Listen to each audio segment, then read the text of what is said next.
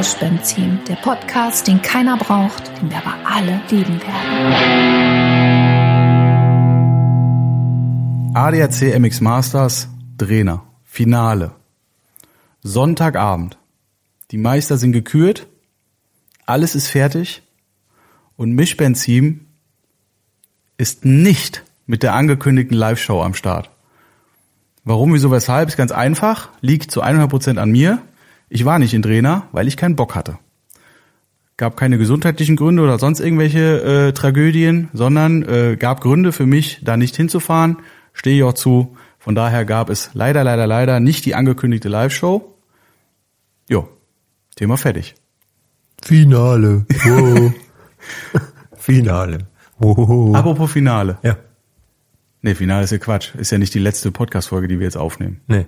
Aber wenn es die letzte wäre, Ja?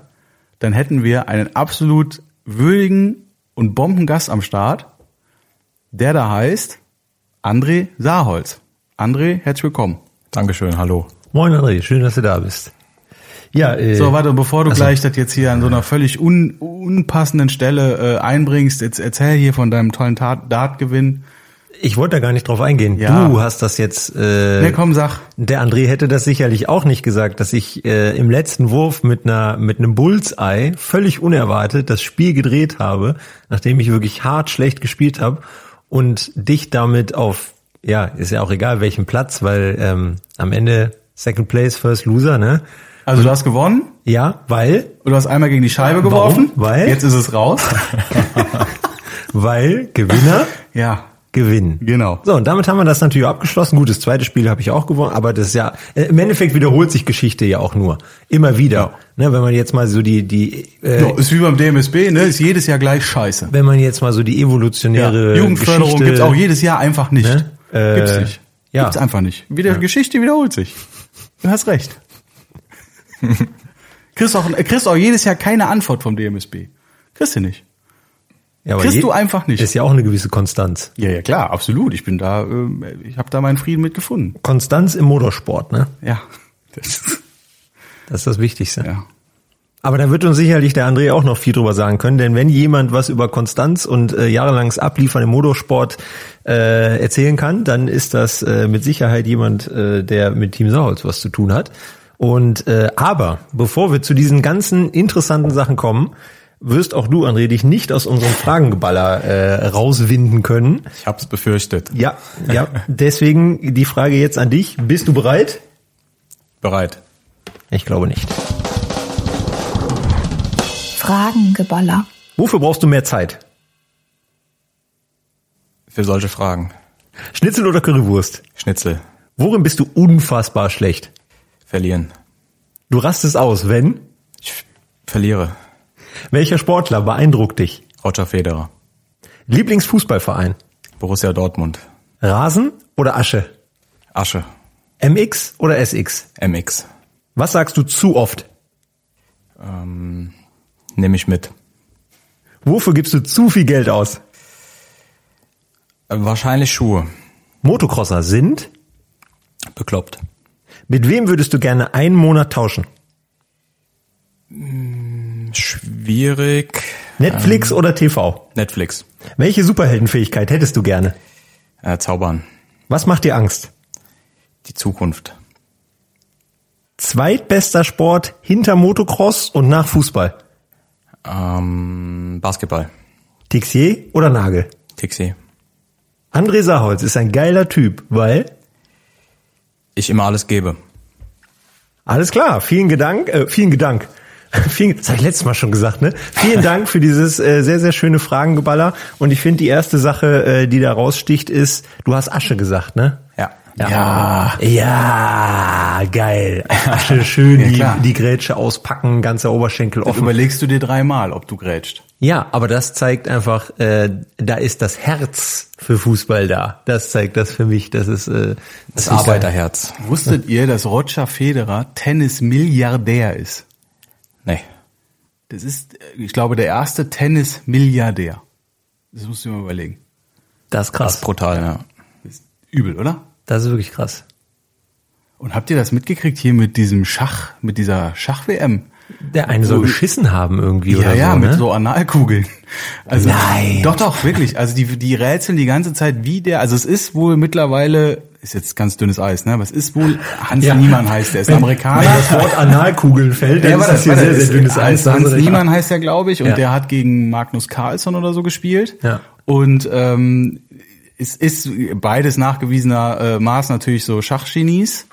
Und äh, der eine, das ist wohl nachgewiesen, dass man ein Mensch so nicht spielen kann. Also die Züge, die der gespielt hat, jetzt wohl auch schon mehrfach, die sind, die sind von einem Menschen nicht zu spielen und man rätselt jetzt, wie der das gemacht hat. Äh, weil im Ohr und so hat er nichts gehabt, das hätte man ja gesehen und man geht davon aus, dass der irgendwie so, ein, so eine Brummkugel im Arsch hatte. Wahnsinn. Jetzt habe ich mir überlegt für die Pro Sports Alliance. Also es ist ja verboten nächstes Jahr, also ist ja verboten, äh, den Fahrern in, so einen äh, Kopfhörer ins Ohr, in Ohr zu machen unter den Helm. Und jetzt habe ich mir gedacht, so eine Analkugel schön in den Arsch schieben und ihr äh, vereinbart dann vorher einfach so dreimal Brummen heißt äh, Kurve Jetzt innen, Gas. viermal Brummen heißt äh, Jetzt Gas. weniger Kupplung, fünfmal Brummen heißt Jetzt Gas. weniger Hinter Hinterradbremse. So, wer das wird? Lass Ja. mich einfach mit einer ganz anderen. Spielst du Schach, André? Äh, nein. So, und dann habe ich noch eine Frage. Ah. Was ist eigentlich euer Lieblingsschokoriegel? Wirklich, habe ich äh, Snickers. deiner? Also das heißt, eine Tafel Schokolade zählt nicht. Nee, Schokoriegel. Mm, Kinderschokolade. Das zählt. Ja. Ja. Ja gut. Wissen wir dann auch. Ja, geil. Also, das war doch wieder eine wunderschöne Folge Mischbenzin. Machte dir bis zum nächsten Genau, Mal. solche Sachen kommen eigentlich immer erst bei heißer Scheiß oder bei der Playlist, aber ich habe gedacht, komm, machen wir mal am Anfang. Die wichtigen. Aber wo wir jetzt gerade schon bei kulinarischen Ergüssen sind, ja, und bei anderen Ergüssen auch schon fast waren, wie sieht es denn aus? Wie war denn der Datteldip? Also die ganze Geschichte, ich bin ja jetzt hier hingekommen, also wir nehmen heute auf in äh, bei- Jan zu Hause. Sagen nicht, wo das ist, ne? Aber äh, bei Jan zu Hause. Und freuen sich jetzt erstmal alle, dass ich ihn zu Hause hab. Genau, das ist schon mal beruhigend. ähm, kann auch sein, dass du hier so ein Hausbesetzer bist, aber gut, wie auch immer. Also wir sind hier in einer Wohnung und Jan weiß, wo die Küche ist und wo der Kühlschrank ist und ich habe ein, war das Eiweißbrot? Ja. Eiweißbrot Getoastetes Eiweißbrot. mit Ei, Ja. zwei Spiegeleiern und irgendwie so ein Paprika und da war so eine Pampe drin. So. Und die Pampe war wohl der Datteldip. Ja. So, und der Datteldip ist sehr lecker, muss man sagen. Ist, also muss man wirklich sagen, ich hätte den jetzt ehrlich gesagt lieber mit dem Brot zusammen gegessen und nicht in die, mit der Paprika, wo du den reingeschmiert hast. Ja, okay, das ist ja eine Anrichtungsform. Ja. Ja. das ist ja einfach eine, ich mache den auch sehr gerne, gerade auf dieses getoastete Eiweißbrot, da schmeckt er auch sehr, sehr So. lecker. Und schön wäre auch irgendwie so ein Grillwürstchen gewesen oder so. Ja, ich zitiere, also du brauchst jetzt aber nichts Großes machen hier mit dem Essen, wenn ich dann Ein komme. Ne? Grillwürstchen ist ja nichts Großes. Da- Das sagt derjenige, der, als wir mal bei ihm waren, die, äh, den komplette, das komplette Grillgut hat verbrennen lassen. Weil wir so vertieft waren in Gesprächen. Das war ja der Grund. Ihr habt mich so voll gelabert und naja gut, egal. So, also ich würde vorschlagen, wir wechseln in unsere erste Kategorie. What's up? Habt ihr Mix of Nations geguckt? Ja. Alle Rennen sogar. Was sagen wir dazu?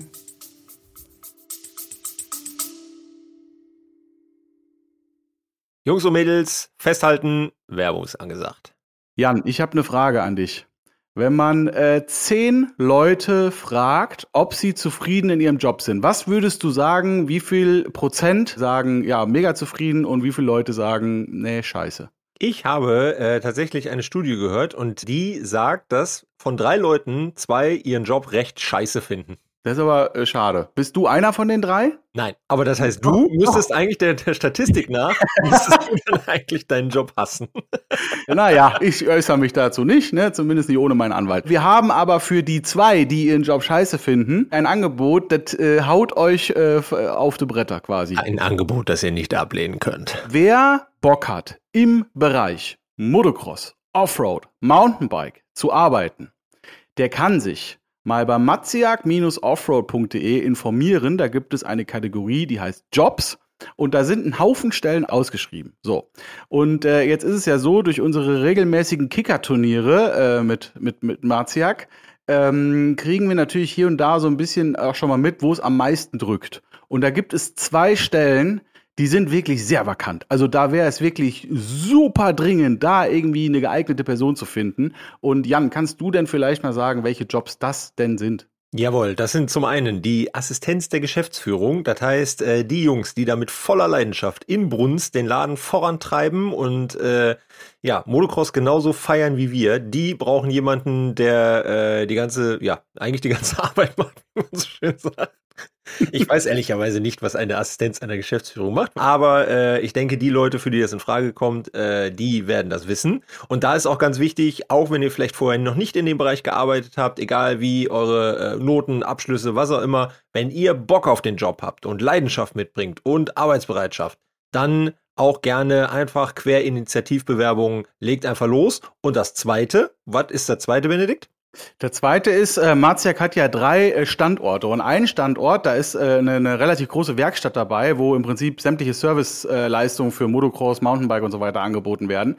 Und äh, da wird also auch dringend Verstärkung gesucht. Ähm, also auch da, wenn ihr, ich denke, das ist ein Job, da braucht man schon eine gewisse Vorerfahrung äh, im Bereich Schrauben, also Schlüsseln, wie der ein oder andere sagen würde. Und ähm, ich würde mal behaupten, Marziak Offroad ist mit Sicherheit nicht der schlechteste Arbeitgeber in diesem Bereich. Von daher, ähm, es gibt nur äh, zu der Stelle Assistenz der Geschäftsleitung, ne, es gibt einen Nachteil. Das muss man ehrlicherweise sagen, dazu sind wir verpflichtet.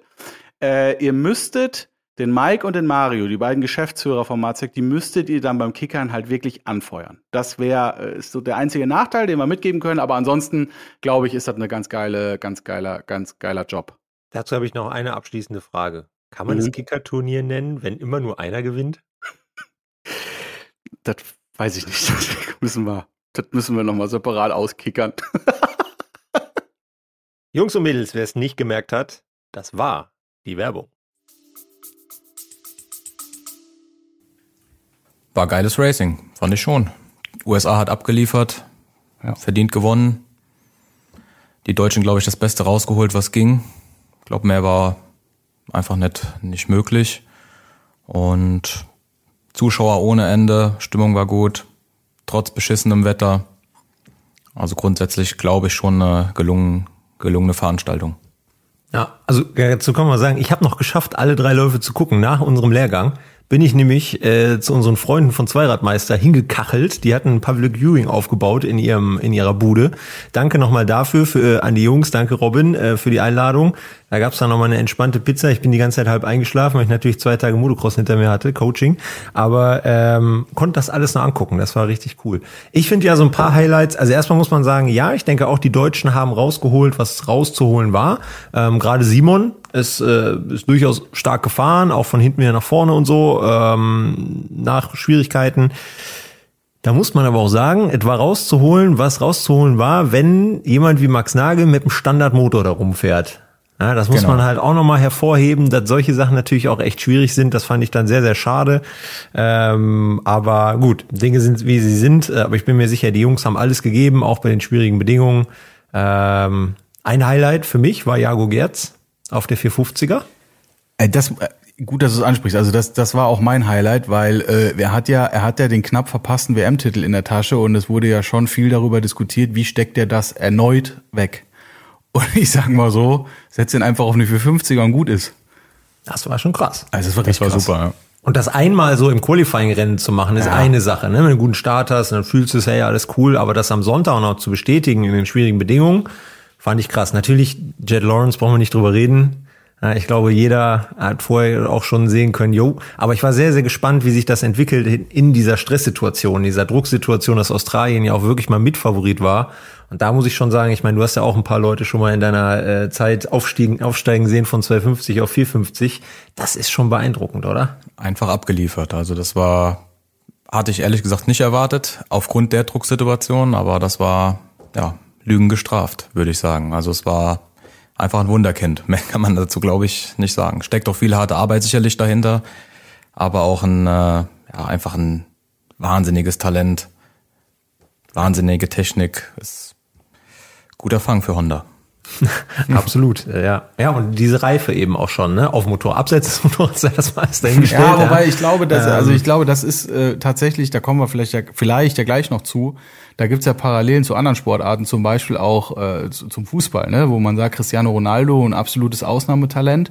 Aber wenn man dann mal, und gerade im Fußball ist das ja mittlerweile, sind ja gläserne Athleten, äh, wenn man weiß, wie viel der trainiert und wie viel, also dass der wirklich nach Trainingsende unter Flutlicht noch tausend Freistöße schießt, einfach weil er weil er einfach der Beste sein, sein will, will ja. und und einfach mehr arbeitet. Und ich kann mir schon vorstellen, dass eben auch die Verma das die Vermarktung als solches von den Lawrence-Brüdern und die tatsächliche Arbeit, die dahinter steht, äh, dass das sehr geschickt so gemacht wird, dass das eben alles locker leicht aussieht, aber in Wahrheit da wirklich scheiße viel Arbeit hintersteckt. Also bin ich fest und überzeugt. Ja. Und das natürlich super. Also top. Ja, geil. Ansonsten Highlight sicherlich auch noch Hardy Munoz.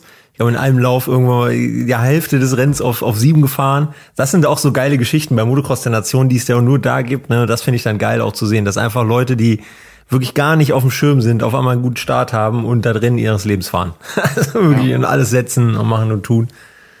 Das fand ich schon, fand ich schon cool. Ansonsten von den Fans fand ich sonntags war es ein bisschen, klar, Wetter war auch schlechter, aber die ganzen Amis haben auch gesagt, auch die Media Boys haben alle gesagt, die haben Freitag und Samstag schon so viel Gas gegeben, dass die Sonntag alle so um waren, dass da einfach die Stimmung auch nicht mehr so hochkochen konnte.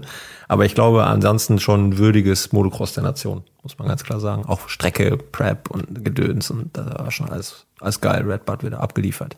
Ja, ja, Team Deutschland, genau, sehe ich auch so wie ihr, haben das Beste rausgeholt. Die Funkgeräte waren beklebt und im Teamzelt der Schweiz hat man sich auch ganz wohl gefühlt. Also von daher alles geil. Weitermachen. So, ich konnte es leider nicht live gucken, äh, weil ich im Auto saß zu dem Zeitpunkt. Ich bin nämlich nach, ich habe nach Flückhof gemacht.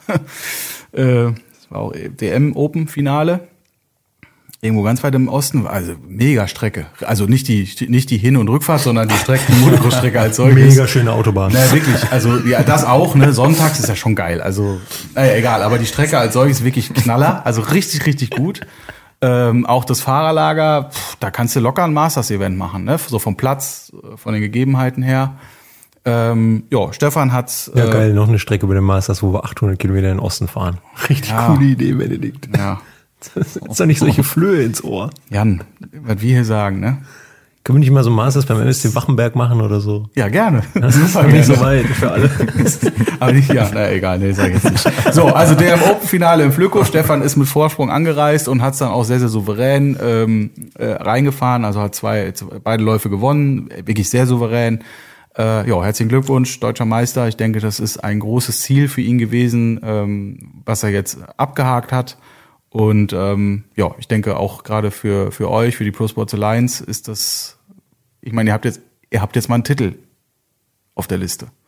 Na gut, ich habe halt die ganzen Dart-Titel und ich bin den Titel Pro Sports Alliance ich meine Motocross Tischtennis-Weltmeister. Also so, wir wechseln zu den Masters in Drehner. Nein, aber äh, vielen, vielen Dank und ich, ja, wir freuen uns da sehr und vor allen Dingen, also uns geht es da gar nicht so sehr um uns, sondern da geht es tatsächlich einfach um Stefan, weil wir einfach wissen, wie wichtig das für ihn persönlich war, diesen Titel einzufahren und ähm, dass er da auch die Unterstützung bekommen hat, das auch nochmal tun zu dürfen, weil man muss natürlich auch ganz ehrlich sagen, nach außen gesehen ähm, hat die DM jetzt keinen extrem hohen Stellenwert, ja, ähm, aber trotzdem hat dieser Titel eben einfach für den Stefan eine sehr große Bedeutung und auch das soll nicht falsch verstanden werden. Die Jungs, die da vorne fahren, die wissen, wie man fährt und diesen Titel muss man sich auch erst verdienen.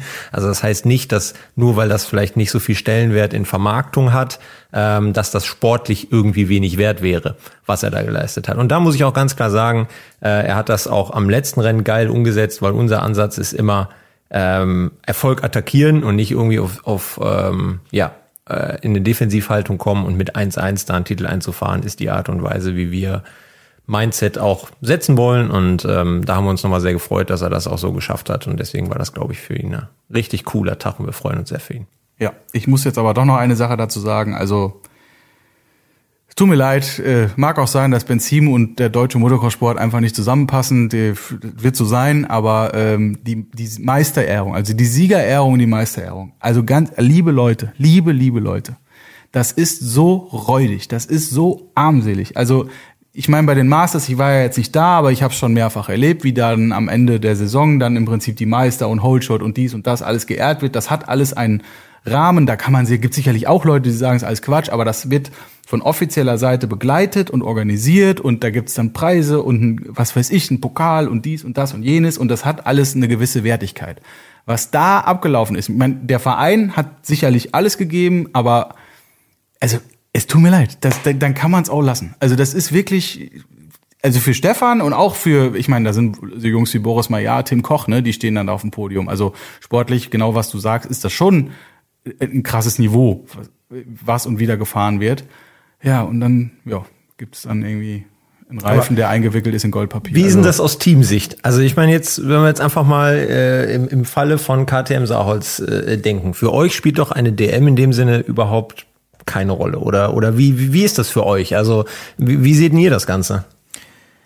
Also für uns ist vor allem auch relevant, was äh, der Hersteller, also unser Hauptsponsor sozusagen, sagt, KTM. Und die legen, äh, ja, den, der Fokus liegt eindeutig auf den ADAC MX Masters. Und klar, wenn man eine DM gewinnt, ist das für das Team, welches die DM gewinnt, und den Fahrer natürlich auch eine Vermarktungssache, die man angehen kann.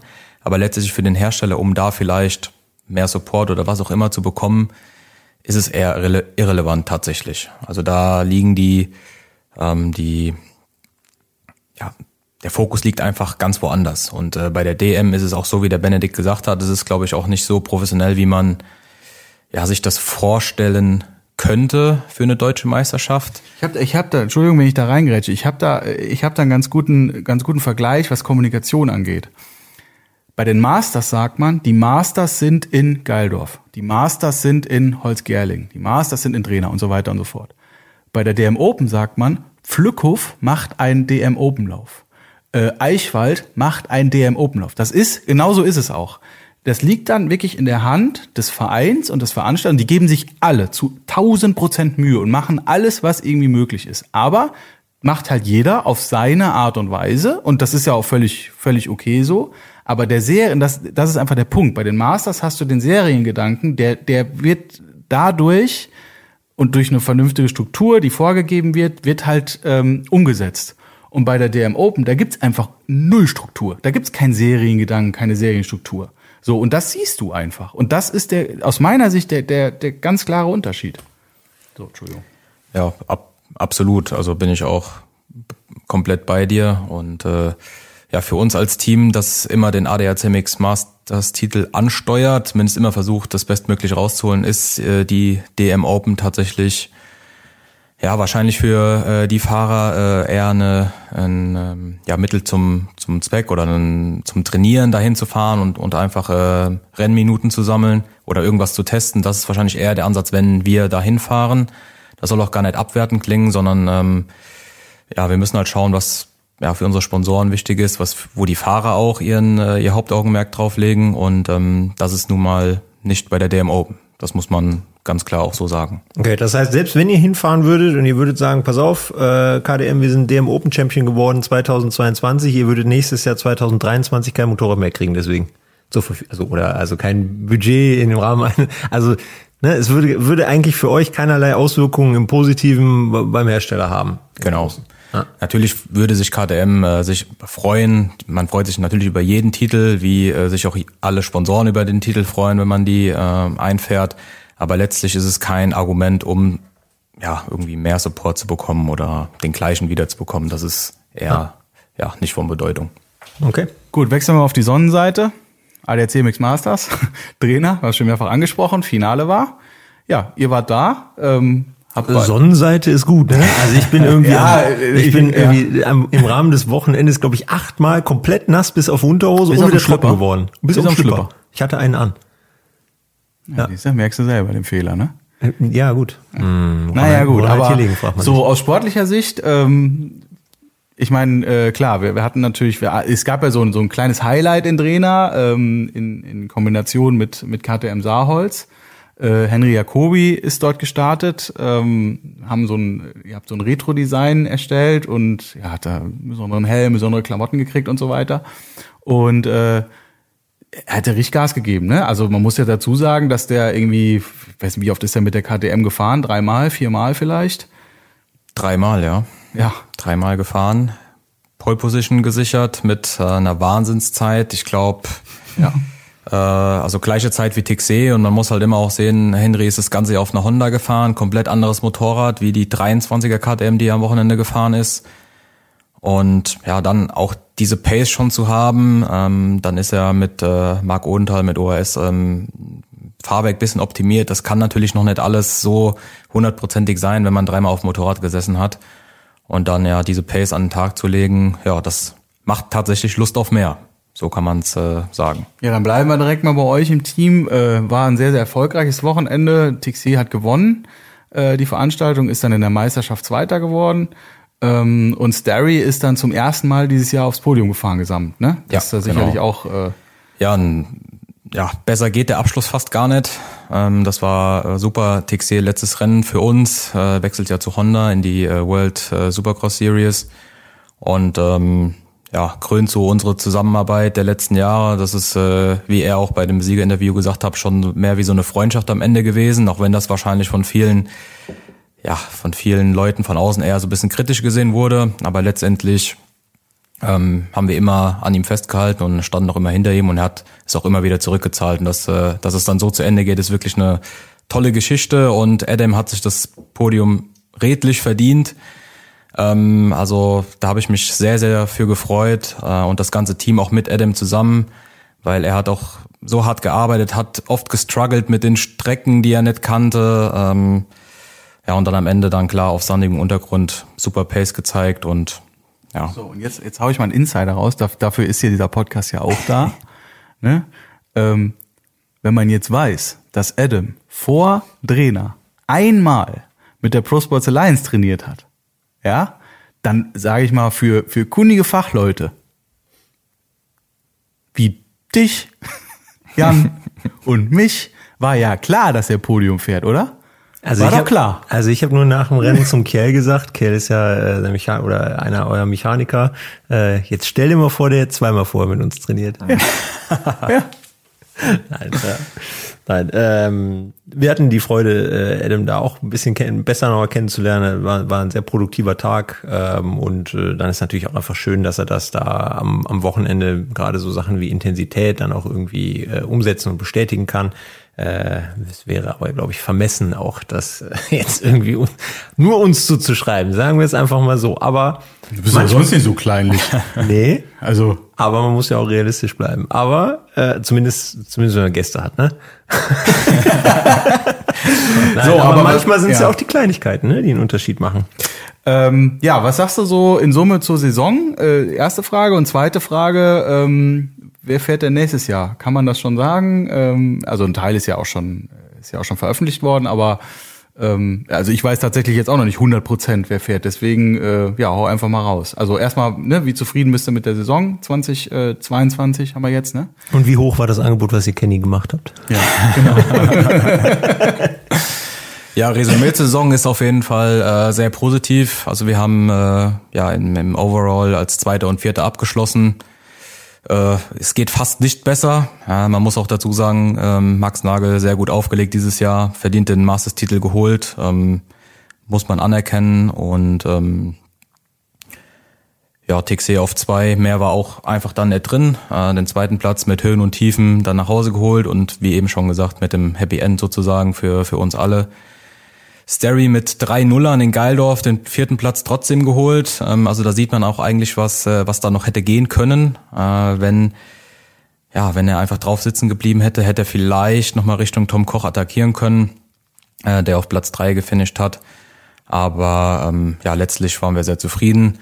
Peter König, Ups und Downs, Ups im Sand, Downs auf Hartpunktstrecken. Ähm, da kann ich auch sagen, dass Peter nächstes Jahr bei uns wieder fahren wird, ähm, weil wir einfach auch da an, äh, ja, schon auch an ihn glauben und äh, wir wissen beide, wo, wo man optimieren kann und muss, wenn man den nächsten Step gehen will. Und dann, äh, denke ich, geht es nächstes Jahr auch ja, in die Top 10 regelmäßig, auch bei Hartbodenrennen. Und ähm, das ist das Ziel. Äh, wenn wir bei nächstem Jahr gerade sind, also Henry wird auch nächstes Jahr bei uns fahren. Er wird äh, einige GPs fahren. Wenn der Kalender draußen ist, wird es so ablaufen, dass wir uns an den Tisch setzen und sagen, die und die werden wir fahren. Ähm, wir werden sicherlich keine Übersee-GPs machen. weil das finanziell einfach, ja, das äh, wäre, wäre drin, aber macht für uns einfach keinen Sinn. Ähm, 20.000, 10.000 oder wie viel Euro auch immer auszugeben, um ähm, ja, in Indonesien oder wo auch immer an den Start zu gehen. Äh, und natürlich bei den ADAC Masters werden wir am Start sein. Äh, der zweite Fahrer ist äh, noch, äh, noch offen. Das wird sich aber jetzt in dieser Woche hier entscheiden. Und ähm, ja, werden euch dann über Social Media alles. Ich bin's nicht. Ja, und Kenny ist es auch nicht. Ah, hier, guck mal, da haben wir schon mal. Ah, Und, und ich bin's auch nicht. haben wir die Also, Gerüchteküche schon mal, schon mal beruhigt. Ja. Ja, aber ich glaube, äh, das, was man einfach mal sagen muss, so Henry kommt zurück nach Deutschland, so das ist halt, glaube ich, Ja. eine geile Sache für deutsches Motocross, auch für die Masters natürlich. Max hat auch bestätigt, dass er nächstes Jahr nochmal ein Jahr dranhängt. Äh, das kann schon geil werden. Also das muss man ganz klar sagen. Äh, und das das ist wichtig, dass man da einfach hochkarätige Leute hat, dass man deutsche Fahrer hat, die da vorne fahren, die eben auch was darstellen. Und äh, mit Henry wird es ja auch nie langweilig. Ne? Da kann man ja auch mal so sagen. freuen sich die Offiziellen. Da freuen sich die Offiziellen. ADAC und DMSW, die freuen sich schon wie Da, da schon mal kleiner Teaser. Schaut einfach mal den, äh, den nächsten, schaut einfach mal den, den Vlog Benzin TV auf YouTube äh, vom äh, Ausfürstlich Trainer. Da wird es auch wieder ein paar Henry-Highlights geben. Ich zitiere nur, äh, es ist ja nicht meine Aufgabe, mich zu kontrollieren, ob ich die Regeln einhalte. Ja. Oder, oh, jetzt bin ich ins Honda-Zelt gefahren. Genau, also äh, da wird es das ein oder andere Highlight geben, checkt das ruhig aus. Und äh, nein, aber ich glaube, deswegen, deswegen finde ich es auch einfach geil, dass er da einen Platz gefunden hat. Ich denke, mit, bei euch hat er eben auch einen angemessenen Platz. weil Das ist natürlich auch einfach wichtig, dass so jemand auch ein Material dahingestellt bekommt, was, ähm, was auch seinem Level entspricht. Und äh, das finde ich geil. Ich glaub, Wie das kann ein fandst du das Match werden. Ja, jetzt komm, sag, du hast Ich es fand gesehen. jetzt nicht so gut. Echt nicht? Nee. Ja, gut. Ich fand, wer, wer von euch beiden war denn dafür daran, dafür zuständig? Nee, das war, ja, André, also. Hätte ich jetzt gesagt, wäre geil. Nein, ich, ich fand's schön. Nee, Bücher- nee, nee, ich fand's schön. Ich fand's Ja? gut, ja, ja. Also gemacht hat das ja, äh, Giga Graphics. genau, Giga Graphics. Und, Genau, äh, aber das ist, da sind wir wieder an dem Punkt, wo es natürlich auch voll Richtung Geschmackssache geht. Ja, ja. Von daher ist es vollkommen Wumpe, weil ich, ich ja sag mal, denke, unser Ziel war ja so ein bisschen so in die Retro-Richtung zu gehen. Ne? Absolut, ja. Einmaliges Dekor zu machen und ja, genau. Ja, Was ist man auch, auch bestellen kann. ja, also wem es gefällt, äh, ne? Ey, ich find's auch super schön. Bestellt euch den Shit. Ja. Ne? So. mit dem Code Jan12345 äh, bekommt ihr plus 15% auf den äh, VK. Ähm, genau. Jo, ja, Henry muss man jetzt äh, der Vollständigkeit noch, äh, noch sagen, ist im zweiten Lauf ist er Dritter geworden, aber ist in der letzten Runde gestürzt und hat sich ein bisschen die Schulter wehgetan, deswegen ist er am, im dritten Lauf dann nicht mehr gestartet, ähm, weil es ja auch um nichts ging für ihn. Ähm, ja, ich gehe näher ans Mikro. Ist okay. So. Und äh, genau, und von daher, nein, so, ähm, jetzt waren aber noch andere äh, Klassen am Start in Drehner, nämlich alle, 85, 125 und 250. War da wieder ein Stress, ey. Also ich habe äh, nur so am Rande habe ich mitgekriegt, die 125er, äh, da ging es ja noch voll um den Titel. Ey, war das geil? Und Ivano von Erb ist ja mit einem relativ großen Vorsprung, glaube ich, sogar angereist. Und die letzten Rennen ist ja immer schon seine Bude kaputt gegangen, die Yamaha, was ich überhaupt nicht verstehen Moment, kann. und er ist, er ist auch selber eingescheppert, das muss man auch sagen. Holz Gerling hat das selber da in den Stepdown Okay, achso, das, das habe ich ne? nicht, Also, ja, hab ich ja. natürlich ignoriert. So, aber im ersten Lauf ist er ausgefallen, sah nach einem technischen Defekt aus. Zündung kaputt, ja. So, auf jeden Fall, lange Rede, kurzer Sinn. Und er ist sogar noch im Warm-up auch noch im Mhm. Qualifying ist er auch noch eingescheppert richtig vorm Zieldings. Aber gut, okay. Trainiert er auch bei dir? Nee, wegen Einscheppern. Was soll denn der das jetzt? Nee, weil ich, ich frage ja nur. Nein, auf jeden Fall, Raisulis hat's gemacht. Raisulis hat's dann geholt. Und ja, herzlichen Glückwunsch. 14 Jahre, muss man mal dazu sagen, ne? Äh, ganz schön cool geblieben bei der ganzen Nummer. Hat hinterher dann auf sieben, glaube ich, gefinisht. Acht hätte er werden müssen. Van Erb trotzdem noch seinen Speed gezeigt. Van Erb hat, es gibt ja diesen, diesen legendären Zielsprung da in äh, Fürstlich Trainer, wo man ja legendär ins Flat senden kann. Liebe Grüße an Lukas Platt, du kriegst ein Eis noch. Aber Ivano van Erb hat von allen Klassen an diesem Wochenende da am weitesten reingesendet. Also Respekt, fand ich geil. Toll. Äh, was man sagen muss, Sachen, 125er Klasse habt ihr ja auch. Äh, André auch einen Fahrer am Start, Linus Jung. Saisonbestleistung Genau. im Sand. Letzter Start, war der, Ja. war letzter Start, ne? War Ja. der Brenner. Huh. Hut ab, Respekt. Ja, da sieht man auch, Arbeit zahlt sich aus. Also wenn man, äh, ich weiß noch, letztes Jahr in Drehz, da, ja, das sah noch nicht so gut aus im Sand, wenn man es mal so sagt. Und äh, wenn man jetzt sieht, Klasse, Klassenaufstieg, 85 zu 125 und dann Saisonbestleistung beim letzten Event, ähm, ja, so kann man quasi in die, in die Off-Season gehen. Also das äh, war wirklich sehr, sehr gut. Die Starts funktionieren super. Sicherlich die Grundlage für jede gute Leistung irgendwo auch, beziehungsweise für die Saisonbestleistung. Und ähm, ja, hart arbeiten und dann wird man auch dafür belohnt. Ja, 85er Klasse ähm, war am Start. Mich interessiert ja was. Das interessiert die Leute bestimmt da draußen auch, weil ich weiß es wirklich nicht. Wenn jetzt so Leute wie 125er Klasse, wenn da jetzt jemand für das Team Saarholz fährt, ähm, so, sowas wie zum Beispiel Motoren oder so, macht ihr die, macht ihr die, macht ihr die in-house oder werden die, äh, wird das, wird das irgendwo anders gemacht oder wie ist das? Also wir arbeiten da äh, eng mit KTM zusammen. Okay, verstehe. Na egal, weil das sind Sachen, die mich interessieren, weil gerade wenn wir über Starts reden und so, ne, und äh, Leute, ich glaube, für die Leute ist immer ganz äh, klar, die sehen natürlich einen Tixier, die sehen einen Starry, da ist natürlich klar, ne, das wird alles voll über euch abgedeckt und so und und und ne, das ist super viel Kompetenz in-house, aber was ist denn mit den Nachwuchsfahrern? Also wie sieht da der wirklich der Support aus? Deswegen finde ich immer cool, da mal ein bisschen Gefühl zu für zu bekommen. Also es gibt äh, verschiedene Ansätze. Also man kann natürlich keinem oder keiner Familie letztlich alles vorschreiben, weil die ja letztendlich auch gucken müssen, dass die Kosten irgendwie auch, ich sage jetzt einfach mal, im Rahmen bleiben. Und wenn man dann mit jemand anderem zusammenarbeitet, ist es für uns nur wichtig zu wissen, wer das ist, weil es ja letztlich auch, wenn die, äh, die Jungs in Amateurklassen fahren, repräsentieren die ja letztlich auch das Motocross-Team oder auch unsere Firma. Und ähm, es macht natürlich für uns keinen Sinn, wenn, äh, wenn die Jungs Motoren tunen lassen und bei jedem äh, Rennen ausfallen. Das ist, wirft ein schlechtes Licht auf uns, deswegen muss das schon so ein äh, bisschen, äh, ich sag mal, transparent alles gehalten werden. Das klappt eigentlich ganz gut. Äh, man kann so die Line auch ein bisschen länger lassen. Ähm, das muss man, glaube ich, auch in, in den Bereichen. Natürlich, wenn die Jungs dann ins A-Team aufsteigen, dann muss man schon sagen, da äh, muss es eigentlich über uns laufen. Und wenn da irgendwas nicht funktioniert, sind wir auch dran schuld und kein, kein Dritter. Und das ist für uns auch dann wichtig, dass wir uns dann irgendwas ankreiden oder irgendwas verbessern müssen. Und ja, das ist so unser Ansatz. Mhm. So, jetzt 85er? Ja, Entschuldigung. Mika Plas am Start, fragen, Max Meyer am Start Mann. und absolut, ist jetzt nicht der heiße Scheiß, aber absolute Empfehlung, guckt euch on und off the track äh, die Ernecker-Brüder an. Maximilian und Moritz Ernecker Österreicher Knaller. Also das muss man wirklich mal sagen, was die fahrerisch auch schon drauf haben. Mein lieber Herr Gesangsverein. Also ja, komm, das schon. Ja, also attackemäßig ja, die attackieren jeden Zentimeter der Strecke. Fahrtechnisch ist sicherlich noch viel rauszuholen. Aber das Lustige war, pass auf, geil, geile Anekdote. Ich stehe irgendwann am Sonntag, nachdem wir die ganze Saison schon geguckt haben und ja auch den, ne, wir haben natürlich auch viel Kontakt mit Fahrern, die jetzt nicht direkt bei uns trainieren und so und auch mit den Ernikas natürlich schon auch mal zwischendurch ein bisschen gequatscht.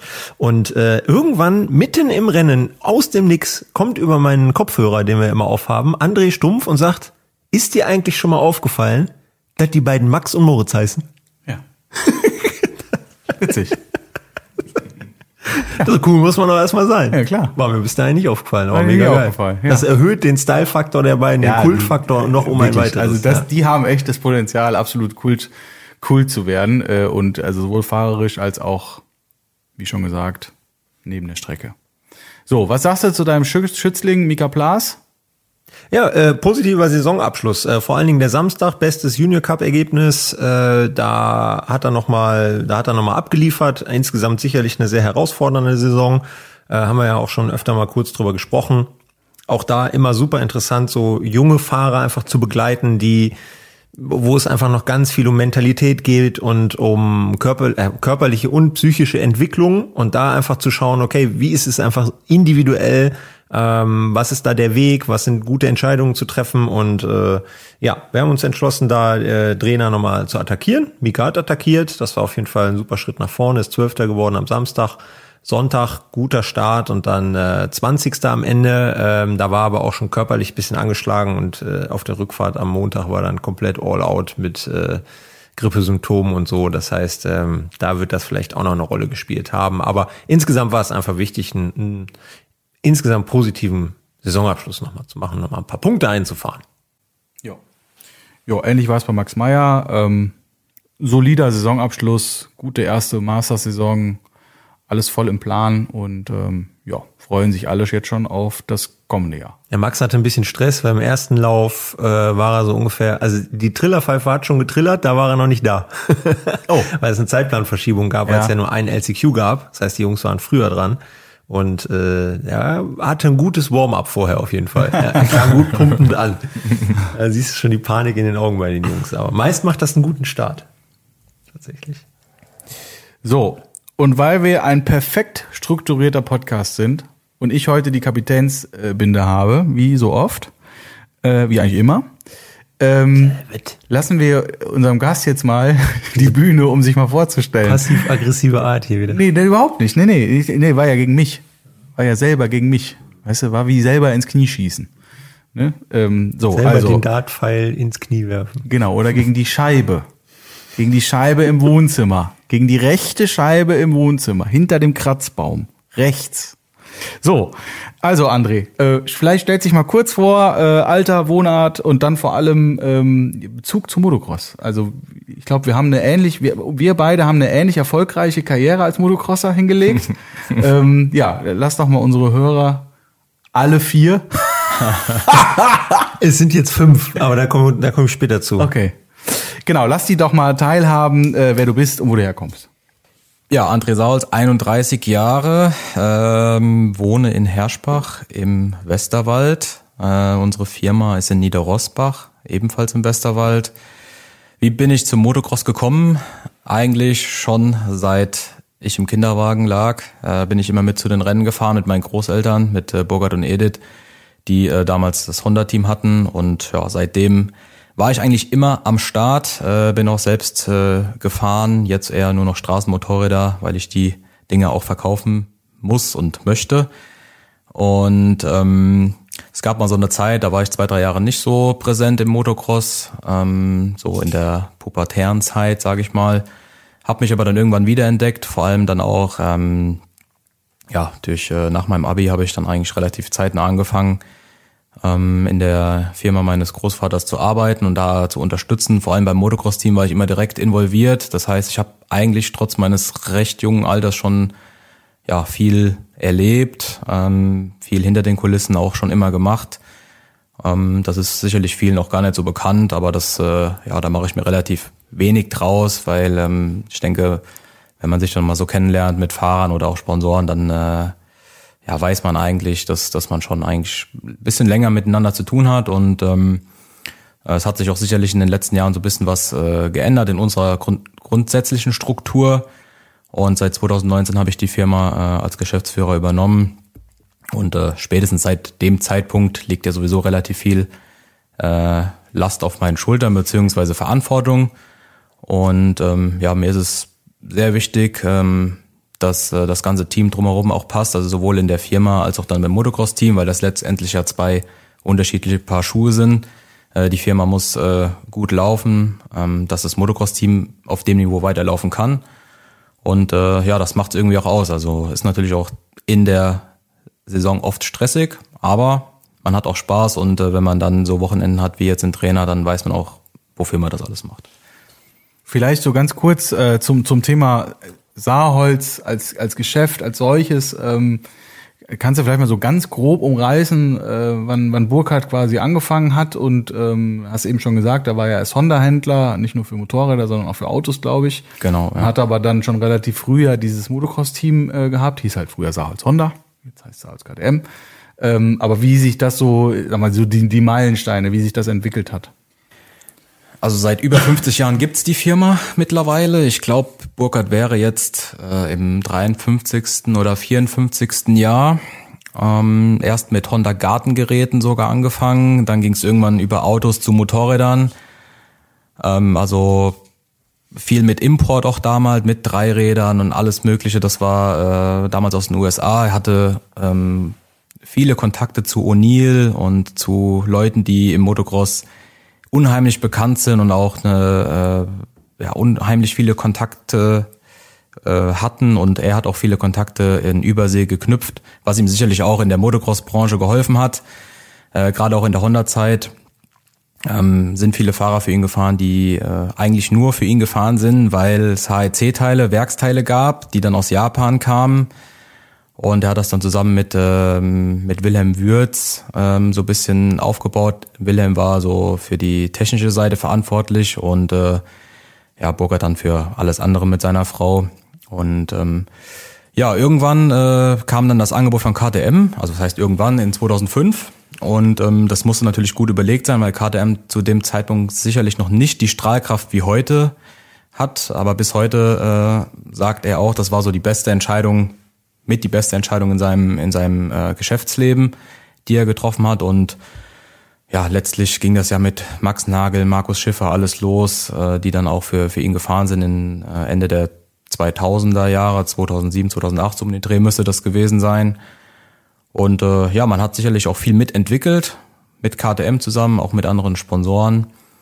Und ähm, ja, man viele Masters-Titel ein oder Inter-DM-Titel eingefahren und äh, der Erfolg hatte mir auch letztlich immer recht gegeben. Und äh, ja, unsere Aufgabe, also nicht nur meine, sondern auch die Aufgabe von dem gesamten Team, was äh, hinter mir, sage ich jetzt mal, steckt, ist es, das so weiterzuführen. Und äh, ich glaube, die letzten Jahre haben wir schon einen ganz ordentlichen, passablen Job gemacht. Und ähm, ja, wir versuchen das so weiterzuführen. Es gibt, wird sicherlich auch mal Jahre geben, wo es äh, schwieriger wird, wo man auch äh, Rückschläge ähm, erleiden wird, aber ja, ich sag mal, da spielt dann auch die Leidenschaft für den Sport dann eine Rolle, dass man da auch durchgeht. Und man, es geht nicht immer nur steil nach oben, das ist, äh, sollte, denke ich, allen noch klar sein.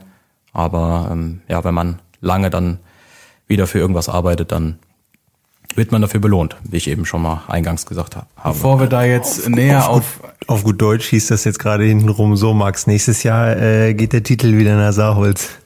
Ja, da gehen wir mal alle von aus. Also äh, ja, Moment. Stefan Eckerold ist auch noch dabei, ne, Freunde? Mhm. Ähm, bevor wir jetzt näher auf das Rennteam eingehen und auf die auf das Thema Motocross, ähm, ihr verkauft, äh, hast du eben schon mal angedeutet, äh, nicht nur äh, Offroad-Modelle, sondern eben auch Straßenmotorräder. Ihr vertretet alle drei Marken, also KDM, Husqvarna, Gasgas. Genau, ja.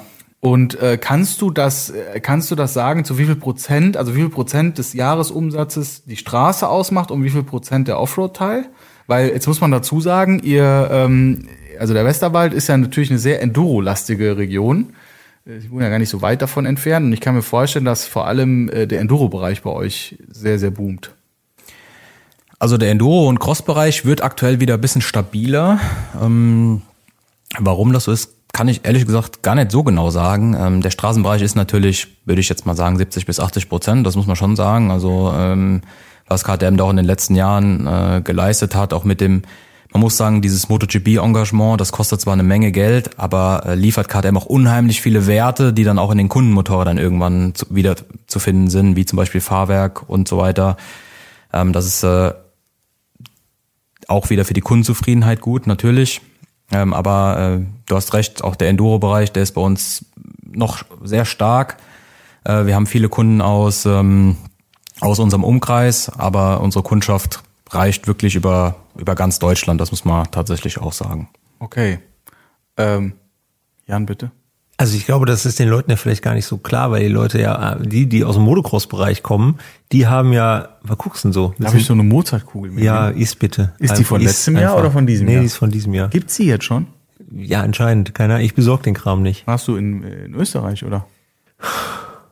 Ja, ich hatte einen Termin bei KTM und deswegen habe ich jetzt die Mozartkugeln, weil ich die da umsonst bekommen habe. Probier die jetzt mal. Ja, mach mal. Ja. dann können wir, dann können sich die Erwachsenen in der Zeit weiter unterhalten. Dann oder? frag doch mal hier mit dem Rennteam, wie das ist. Also frag, stell doch nee, mal die Frage, ich, ich stell mal die interessanten Fragen. Ja, also, die Leute, die ja aus dem Motocross-Bereich kommen, denken, ja gut, bei Sauerholz äh, kaufe ich mir mein Motocross-Motorrad und äh, dass ich da meine 3,50 Euro bei meinem Motocross-Motorrad lasse, das finanziert dann das Motocross-Team. Aber so ist es ja im Großen und Ganzen eigentlich nicht. Also man muss ja sagen, die Händler mittlerweile, die äh, im Motocross-Bereich tätig, tätig sind, äh, die meisten von denen ohne den Straßensektor würden ja so gar nicht das leisten können. Oder also wie schätzt du das ein? Ja, genau. Also das Straßensegment, das äh, wächst ja auch weiter und es wird wahrscheinlich auch in den nächsten Jahren noch äh, neue Modelle werden kommen und äh, es wird wahrscheinlich ausgeweitet. Ähm, ohne diese Straße wäre das wahrscheinlich nicht in dem Rahmen möglich, zumindest. Natürlich, wir leben auch ein Stück weit von unseren gesamten Teamsponsoren, die schon seit teilweise seit Jahrzehnten äh, mit uns verbunden sind und uns immer unterstützen. Aber natürlich muss alles andere auch passen, um die letztlich die wirtschaftlichen Bedingungen zu schaffen, damit man äh, ja auch in, in ähm, ich sag mal, dass die Qualität im Rennteam so so halten kann. Das heißt aber ja auch in einem mit einem also ihr ganz explizit ihr verdient mit dem Rennteam kein Geld. Nein, auf äh, gar keinen Fall. nee. Ja gut, aber das ne, also ja. das äh, kann ja sein, dass die Leute auch denken, ja, so ein Rennteam mache ich auch. Dann habe ich krieg da meine zehn Reifen und dann äh, fahr Preisgeld ein und dann ist das doch super. Ja, also letzt, letztlich muss man dazu sagen, so ein Rennteam, ähm, das macht man vor allem, weil man ja, Leidenschaft für irgendeinen Sport hat, ob das jetzt ein Straßenrennteam ist oder jetzt wie wir ein äh, Motocross-Team. Äh, und man braucht auch viele Helfer, die genau das gleiche Ziel haben wie wir oder wie ich. Ähm, wir brauchen Mechaniker, die eigentlich auf höchstem Level äh, auch unter Druck arbeiten können, weil ähm, das zeichnet dann letztendlich auch, ähm, ich sag mal, die Teams aus, die erfolgreich sind, dass da auch äh, so wenig technische Defekte wie, oder so wenig Fehler wie möglich einfach im Fahrerlager gemacht werden. Und ähm, das ist schon ein Konstrukt, da steckt schon sehr, sehr viel dahinter, was vielen Leuten sicherlich auch nicht klar ist, aber das ist auch okay, weil ich meine, woher sollen die Leute das wissen? Ähm, und ja, steckt, steckt sehr, sehr viel dahinter. Und wenn jemand bei uns ein Motocross-Motorrad kauft, dann äh, gibt auch Sonderkonditionen für zum Beispiel Teile der Teamsponsoren. Das äh, ist bei uns immer, ich sag mal, das ist so ein kleines Feature, was sicherlich andere äh, Teams dann auch haben, wo, die, wo man dann sagen kann, okay, wir haben jetzt hier beispielsweise eine X-Gabelbrücke und kann dann sagen, okay, äh, wir können dir da einen speziellen Preis drauf machen, wenn du das Motorrad hier kaufst. Äh, viele wollen gerne unsere Dekore auch fahren. Da gibt's dann auch bei Erstausstattung einen Sonderpreis drauf, so, so Kleinigkeiten halt. Und letztlich ist das für uns eher so ein Werbeeffekt, wenn wir was verkaufen und dann auf Amateurstrecken sichtbar ist, okay, der hat das Motorrad von KTM Saals oder von Saals Motorsport gekauft. So eins will ich auch haben oder das Dekor will ich haben. Das ist letztendlich wiederum das, wo wir dann natürlich ein Stück weit Geld mit verdienen, aber warum wir das Ganze auch machen auf der Strecke am Wochenende. Weil letztendlich könnten wir uns rein theoretisch auch auf die Couch legen und könnten den Livestream uns angucken und könnten ja uns darüber freuen, dass der Sport äh, ja so schön ist, wie er ist. Und Mozartkugeln essen war zum sehr Beispiel, lecker. Zum Beispiel, sehr lecker. Ja. ja bist du jetzt wieder dabei, oder was? Aber das, aber ich muss eins sagen, das strahlt ja dann von oben ab, ne? Das muss man ja auch ganz klar sagen. Also Saarholz ist ja äh, das Team, es gibt sicherlich auch noch andere, aber ist so das Team, was ja wirklich seit, seit Jahrzehnten sportlich in der Inter-DM, Masters, also auf national, internationalem Niveau, jedes Jahr abliefert. Kann man ja so sagen. Ja, das ist äh, letztendlich auch immer unser Anspruch, muss man auch sagen. Also ähm, ja gut, den Anspruch haben wir andere, ne? muss man auch ganz ehrlich ja, sagen. Aber aber, ihr, aber Fakt ist, klar wie auch immer ihr das macht, aber da kommen wir vielleicht auch gleich noch zu, wenn das die, die, die geheime Formel uns verrätst. ähm, nee, aber Fakt ist, ihr, ihr macht das und ihr schafft das. So. Und Saarholz ist ja auch, ich würde schon sagen, europaweit äh, ein sehr, äh, im Motocross-Bereich ein sehr, sehr bekannter und sehr angesehener Name. Muss man ja auch ganz klar sagen. Und was auch so ein Phänomen ist, es gibt ja viele Fahrer, die, also das ist ja kein Geheimnis, ne, die dann, sag mal, die sind mal irgendwie ein, zwei, drei Jahre für euch gefahren und dann, was weiß ich, hat mal irgendwas nicht so ganz geklappt. Und dann äh, sagen die, so, wir sind jetzt weg und nie wieder kommen wir in Westerwald. Und nicht selten, ein paar Jahre später, sieht man dann doch äh, die gleichen Gesichter dann doch wieder äh, im Westerwald dort sitzen und mit euch verhandeln. Und ich meine, das spricht ja im Endeffekt auch nur für euch. Logisch. Ich meine, dass, äh, dass man sich immer mal von einem Fahrer trennt oder sowas, dass das passiert aus verschiedenen Gründen. Das ist auch ganz normal, gerade gerade auf dem Level, sage ich jetzt mal, dass äh, ein Fahrer, wenn, wenn er eine gute Entwicklung macht, auch Angebote von anderen Teams bekommt, das ist normal. Und äh, dann darf man demjenigen auch nicht böse sein, wenn er was anderes machen will. Also das ist, gehört zum ganz normalen Geschäftsleben oder zum, ja, zum Leben einfach dazu.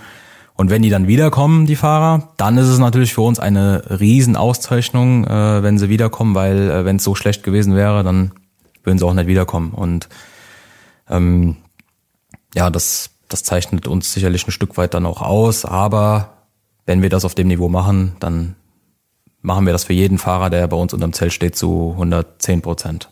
Auch wenn irgendwas mal nicht gut läuft, dann muss man halt dazu stehen und das beim nächsten Mal besser machen.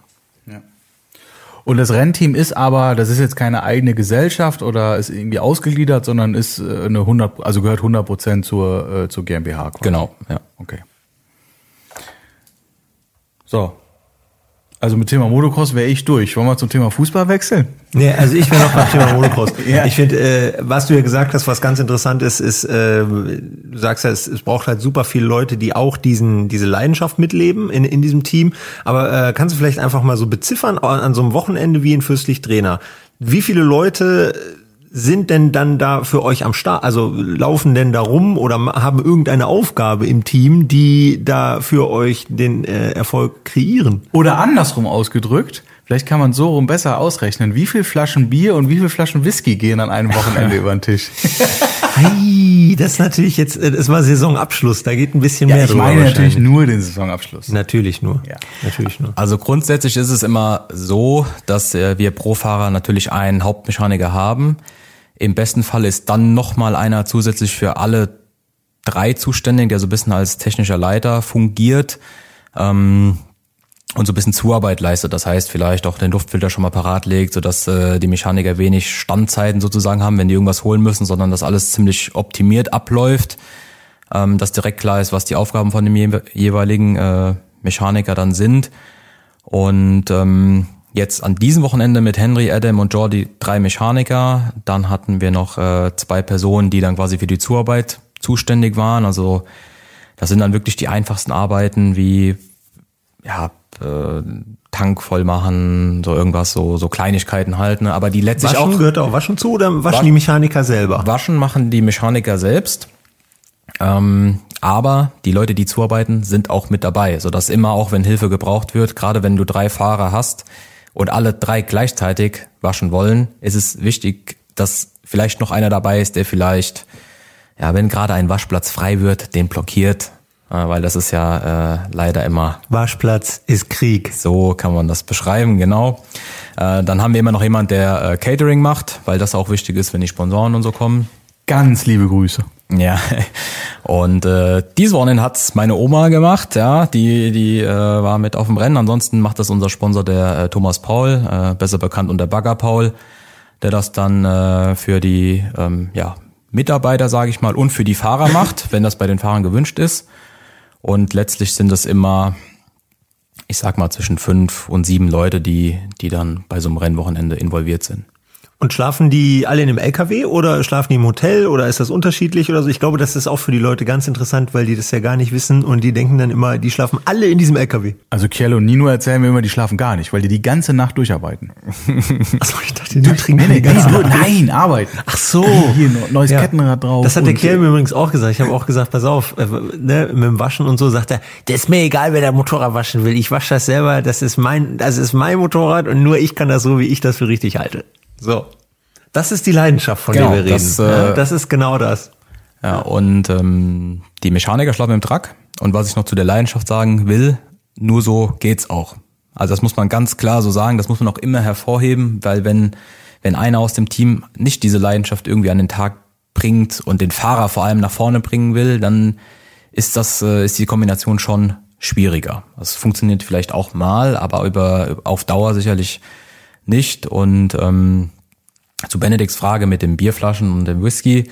Es gehört auch ein bisschen dazu, dass man, äh, wenn die Arbeit getan ist und äh, wenn die dann getan ist, dann dürfen die natürlich auch am Samstagabend mal ein Bier oder ein Whisky, Cola, was auch immer trinken, solange das im Rahmen bleibt. Aber ich weiß, dass ich mich zu 1000 Prozent darauf verlassen kann, dass, äh, dass die sonntags morgens zu 100 Prozent am Start sind und alles geben, dass der Fahrer erfolgreich ist.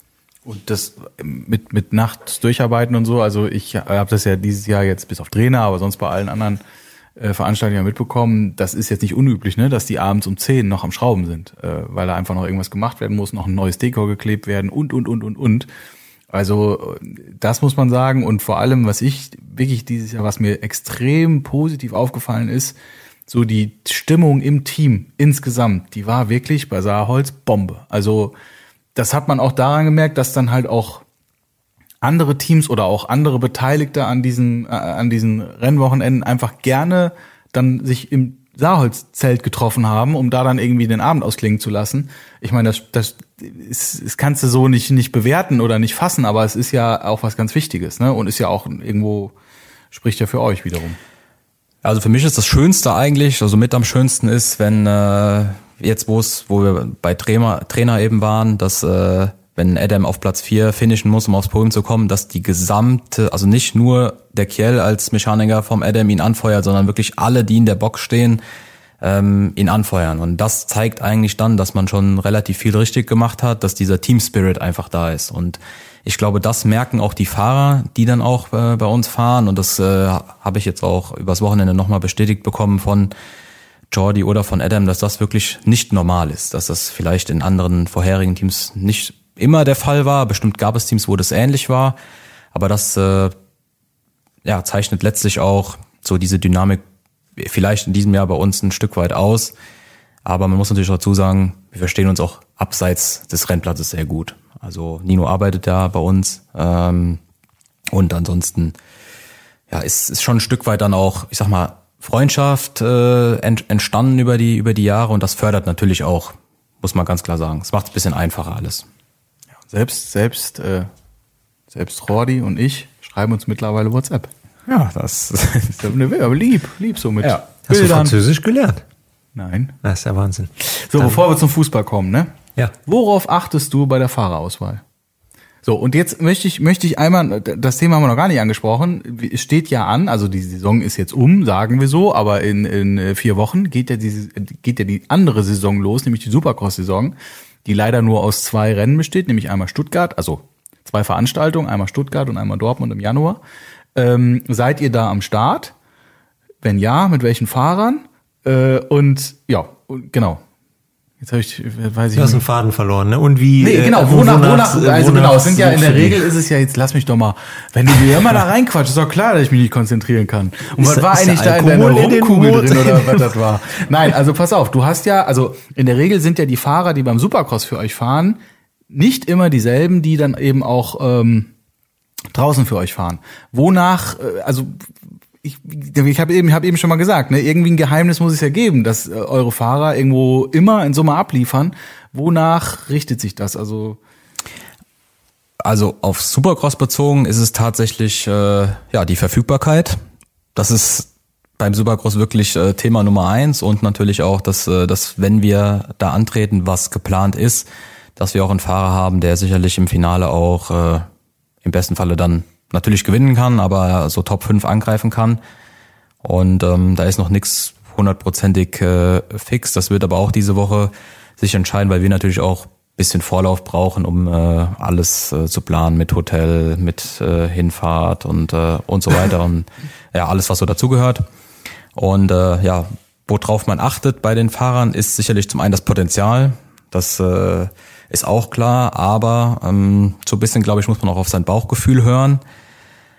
Denn wenn man im ersten Gespräch merkt, es passt nicht, es passt mit der Familie nicht oder mit wem auch immer oder mit einem Sponsor, der einen unterstützt oder keine Ahnung, dann macht man es nicht. Weil wenn man kein gutes Gefühl bei einer Sache direkt von Beginn an hat, dann lässt man es am besten auch sein. Weil wenn man, wenn man nach Vertragsunterzeichnung schon äh, mit Bauchschmerzen einschläft abends und denkt, hm, ob das jetzt so die richtige Entscheidung war, dann ist es, wird es meistens nicht gut. Und äh, deswegen muss man sich da auch ja, ein Stück weit immer ein bisschen Zeit lassen, glaube ich. Also man, man darf nicht aus der Emotion heraus irgendwie was entscheiden oder ja, oder dem Fahrer irgendwas anbieten, wo man sich eigentlich gar nicht gut mitfühlt.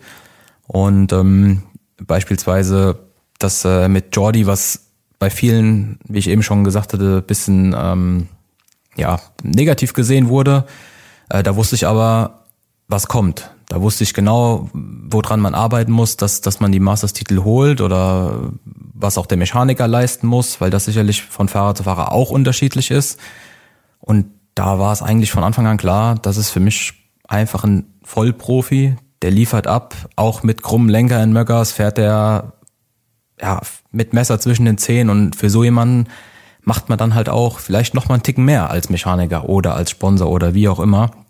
Und ähm, letztlich gibt's da kein Geheimnis, sondern äh, ist auch ein Stück weit immer mit, mit Bauchgefühl und äh, ja, natürlich auch, äh, ja, mit dem, mit dem Angebot letztendlich äh, verbunden, sicherlich auch finanzieller Art, äh, muss man ganz klar so sagen. Das ist wie in jeder anderen Sportart auch. Das muss auch in gewisser Weise für beide Seiten passen.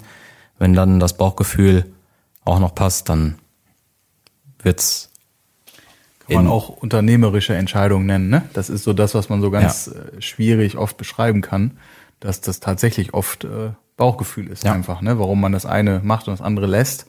Äh, weil oft hast du ja so Entscheidungen, drei Optionen und du hast keine Ahnung, was die, was die auf dem Papier beste ist und dann musst du Genau. das Bauchgefühl herhalten. Und Ja. ja. Okay. So, wollen wir jetzt endlich mal über Fußball reden? Endlich über Fußball reden. So, Jan, welche, also de- deine Fußballkarriere in einem Satz? Viel nicht ausgeschöpftes Potenzial. Ich hätte tatsächlich, also Ja? ich glaube, dass ich ein sehr guter Fußballer, ich wäre ein guter Torwart gewesen. Ich war, ich war Äh, ich Torwart. ne? tatsächlich äh, kann ich gut Fußball spielen. Also ich wurde während ich jung war immer gefragt, geil, spielst du im Verein? Nee, ich fahr Motocross, ich habe keine Zeit dafür. "Ja, wieso spielst du nicht im Verein? Ja, Motocross. Ja, Guck mal, da hätte aus dir was werden können.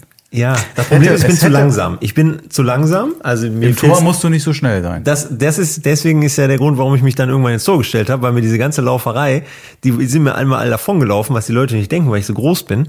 Aber Schießen und so, alles easy, also sehr viel Gefühl im, am, im Fuß, wie man vielleicht so, weiß ich nicht, ob man das sagt, keine Ahnung. Äh, aber Torwart war ich schon immer gut, ja. Und Ja. Da braucht man auch so ein bisschen Wahnsinn, das war auch immer meins. Ich habe tatsächlich auch äh, lange im Tor gespielt, bis äh, also A-Jugend und dann äh, ausgeholfen äh, zweite und erste Mannschaft vom SG 06 Betzdorf. Echt? Ja, ich habe sogar Rheinland-Auswahl gespielt. Ohne, aber da muss man jetzt fairerweise sagen, es gab in einem Pokalspiel, da habe ich mal eine Halbzeit gespielt. Weil die anderen beiden, die waren, das war einfach sowohl körperlich als auch äh, von den Fähigkeiten nochmal eine ganz andere Nummer. Aber war ich stolz wie Oscar. Da habe ich wirklich gedacht, ich habe wirklich gedacht, jetzt hast du es. Jetzt hast du es geschafft. Und das muss man sich immer überlegen. Das war ja in den, ist jetzt so ein bisschen alte Leute-Talk, ne? Aber Da merke ich gar nicht. Mitte, Mitte bis Ende der 90er Jahre. Und da habe ich damals schon Geld bekommen, um für Betzdorf zu spielen. Das musst du dir mal überlegen. Also ich meine, heute ist das ja gang und gäbe. Und das ist jetzt die perfekte Überleitung zu dir. also Saarholz ist ja wahrscheinlich eher Hobby. Dein Hauptgeld verdienst du ja mit Fußball, oder? nee. Nein, aber worauf ich hinaus will, du spielst ja schon hochklassig. Ja, also wir sind, ähm, wenn man es in, in Ligen beziffert, von äh, Liga 7 in Liga 6 aufgestiegen, also quasi eins unter der Oberliga äh, mit unserem Verein ähm, in äh, ja, Niederrosbach. Und ähm, ja, das nimmt auch viel Zeit in Anspruch, noch neben dem Geschäft und neben dem Motocross, aber das äh, geht natürlich nicht alles unter einen Hut. Das heißt, es ist schon ähm, von vornherein immer klar gewesen, also in diesem Jahr, dass äh, wenn sich das überschneidet mit Motocross-Event oder mit irgendwas, was mit der Firma zu tun hat, dann steht der Fußball halt hinten an. Ähm, aber ich will die, äh, will das auch nicht ganz fallen lassen, weil mir einfach diese äh, die Mannschaft sehr, sehr ja ans Herz gewachsen ist, weil wir da auch äh, sehr gut befreundet sind miteinander und das macht es irgendwie dann auch ein Stück weit aus. Also das hat mir, es hat natürlich was mit sportlichem Ehrgeiz zu tun, natürlich klar, aber ähm, vor allem auch mit diesem ähm, ja, Gemeinschaftsgedanken, der gefällt, gefällt mir sehr gut und das ist eigentlich der Hauptgrund, warum ich das noch überhaupt mache, weil wenn mir das keinen Spaß machen würde, dann ja, würde ich da auch nach der Arbeit nicht zum Training fahren. So, und äh, welche Position spielst du? Ja, Innenverteidiger. Oh, brauchen wir in der Nationalmannschaft dringend. Ja, Dringend. Ganz dringend. Ich würde ja sagen, ich rufe einen Yogi an, aber der ist gar nicht mehr Trainer. nee, Ne? der ist nicht mehr. Der ist nicht, aber der hat bestimmt noch irgendwie, der hat auch noch die Handynummer von dem einen oder, oder Festnetznummer von dem einen oder Der anderen. hat nur die Hand in der Hose. Ja. Ja. Aber finde ich total interessant, weil ähm, äh, auch da wieder der Bogen zum Motocross der Nationen. Äh, ganz viele Leute haben ja dann auch nochmal in diesen ganzen Podcasts nachher gesagt, ey, wie geil war das, dass wir mal als Team agieren konnten. Also ich meine, wenn man ja, gerade Sexton Tomac, Riesen Championship Battle und so und eine Woche später fahren die zusammen für die USA und fanden es mega geil und haben zusammen Party gemacht, äh, gegenseitig die Buden hochge hochgejagt hinterher und so. Übrigens, Honda hat eine extra Bude nur zum Hochjagen dahingestellt. Japan hat verboten, die, äh, die Werkshonda hochzujagen hinterher. Und Lars Lindström ist dann extra mit einer Standardbude hingegangen, hat die dahingestellt und gesagt, hier, nimm das Ding Kaputt und nicht machen. das. Das fand ich sehr, sehr bemerkenswert. Also äh, das muss man sich merken. Nein, aber äh, das ist natürlich was, was Motocross komplett abgeht. Dieser ganze Teamgedanke. Natürlich gibt es die Teams und du hast natürlich jetzt in eurem Team, Motorsport-Team als äh, an sich diesen Spirit angesprochen. Aber dieses Miteinander und dieses auch diese ganzen Vibes und dieses gesellschaftliche und das Zusammen und so, das gibt's ja so gesehen eine Einzelsportart wie Motocross eigentlich gar nicht. So, und jetzt haben, ja, richtig, richtig. Aber jetzt haben wir eben, ja, haben wir auf dem, auf dem hier Silbertablett, haben wir präsentiert bekommen von André, dass es eben das doch gibt und dass es das auch geben muss. Ansonsten kann ein Team nicht erfolgreich sein. Und glaubst du, dass du da in deiner Rolle als äh, Teamchef davon profitierst, dass du quasi in einer Mannschaftssportart groß geworden bist und diese, diese Kultur mit in ein Motorsportteam reinsetzen kannst? Tatsächlich zu 100 Prozent glaube ich das. Also ich habe auch. So, jetzt haben wir's. Also ich äh, muss dazu sagen, dass ich auch ähm, im, im Fußball auch äh, Jugendmannschaften trainiert habe eine Zeit lang und da vielleicht auch so ein Stück weit diesen Teamgedanken nochmal für mich mehr entdeckt habe oder mehr entwickelt habe. Und letztendlich ist es ja immer das Gleiche, wenn das Team homogen ist und ineinander stimmig sozusagen, ja, dann ist es einfacher, ein Ziel zu erreichen. Das äh, ist, glaube ich, in, in äh, jeder Mannschaftssportart so und äh, letztlich ist dieses Motocross-Team auch ein Stück weit eine Mannschaftssportart. Klar muss der Fahrer dann für sich selbst arbeiten, performen, trainieren und so weiter und ähm, aber natürlich, das gehört ein Stück weit mit dazu, dass man die Leute irgendwie abholt, äh, für irgendwas begeistern kann und ähm, ja, letztendlich dann noch so ein bisschen ja auch einfach mal Danke sagt. Ne? Das ist äh, auch, das kommt, glaube ich, oft auch viel zu kurz, dass man äh, immer verlangt und verlangt und das einfach äh, nie sich bedankt wird. Ne? Also für, für mich ist das eigentlich gang und gäbe, das, das einfach, einfach mal zu sagen. Danke für die gute Arbeit oder auch wenn es nur eine Nachricht in der WhatsApp-Gruppe ist, die wir haben. Ähm, glaube ich, das bedeutet manchmal mehr, als wenn man irgendjemanden, keine Ahnung, 50 Euro in die Hand drückt. Ja, das äh, geht, glaube ich, heutzutage grundsätzlich bisschen unter, jetzt nicht nur im Motocross. Super interessant, ja. ja. Äh, das geht übrigens dann auch an diese ganzen Facebook-Warrior, die unter jedem, Mo äh, die als Motocrosser unter jedem Fußball-Post äh, irgendwie erstmal gegen Mannschaftssportart oder Fußball haten, weil ja alles so schlimm ist. Das zeigt halt auch wieder, wenn ich mich mit anderen Sachen auch mal beschäftige, die nicht Motocross sind, dann kann ich da auch viel lernen und mitnehmen. Und ich sag dir ganz ehrlich, wenn wir jetzt ins Stadion gehen würden, ne, völlig egal in welches, erste Bundesliga. Das ist mega. Das ist ein, das, das ist ein super Erlebnis. Mega. Da werden wir ja. einen Bombentag haben. Ja. Du fährst, so, und dann wird das, das ist kein Problem.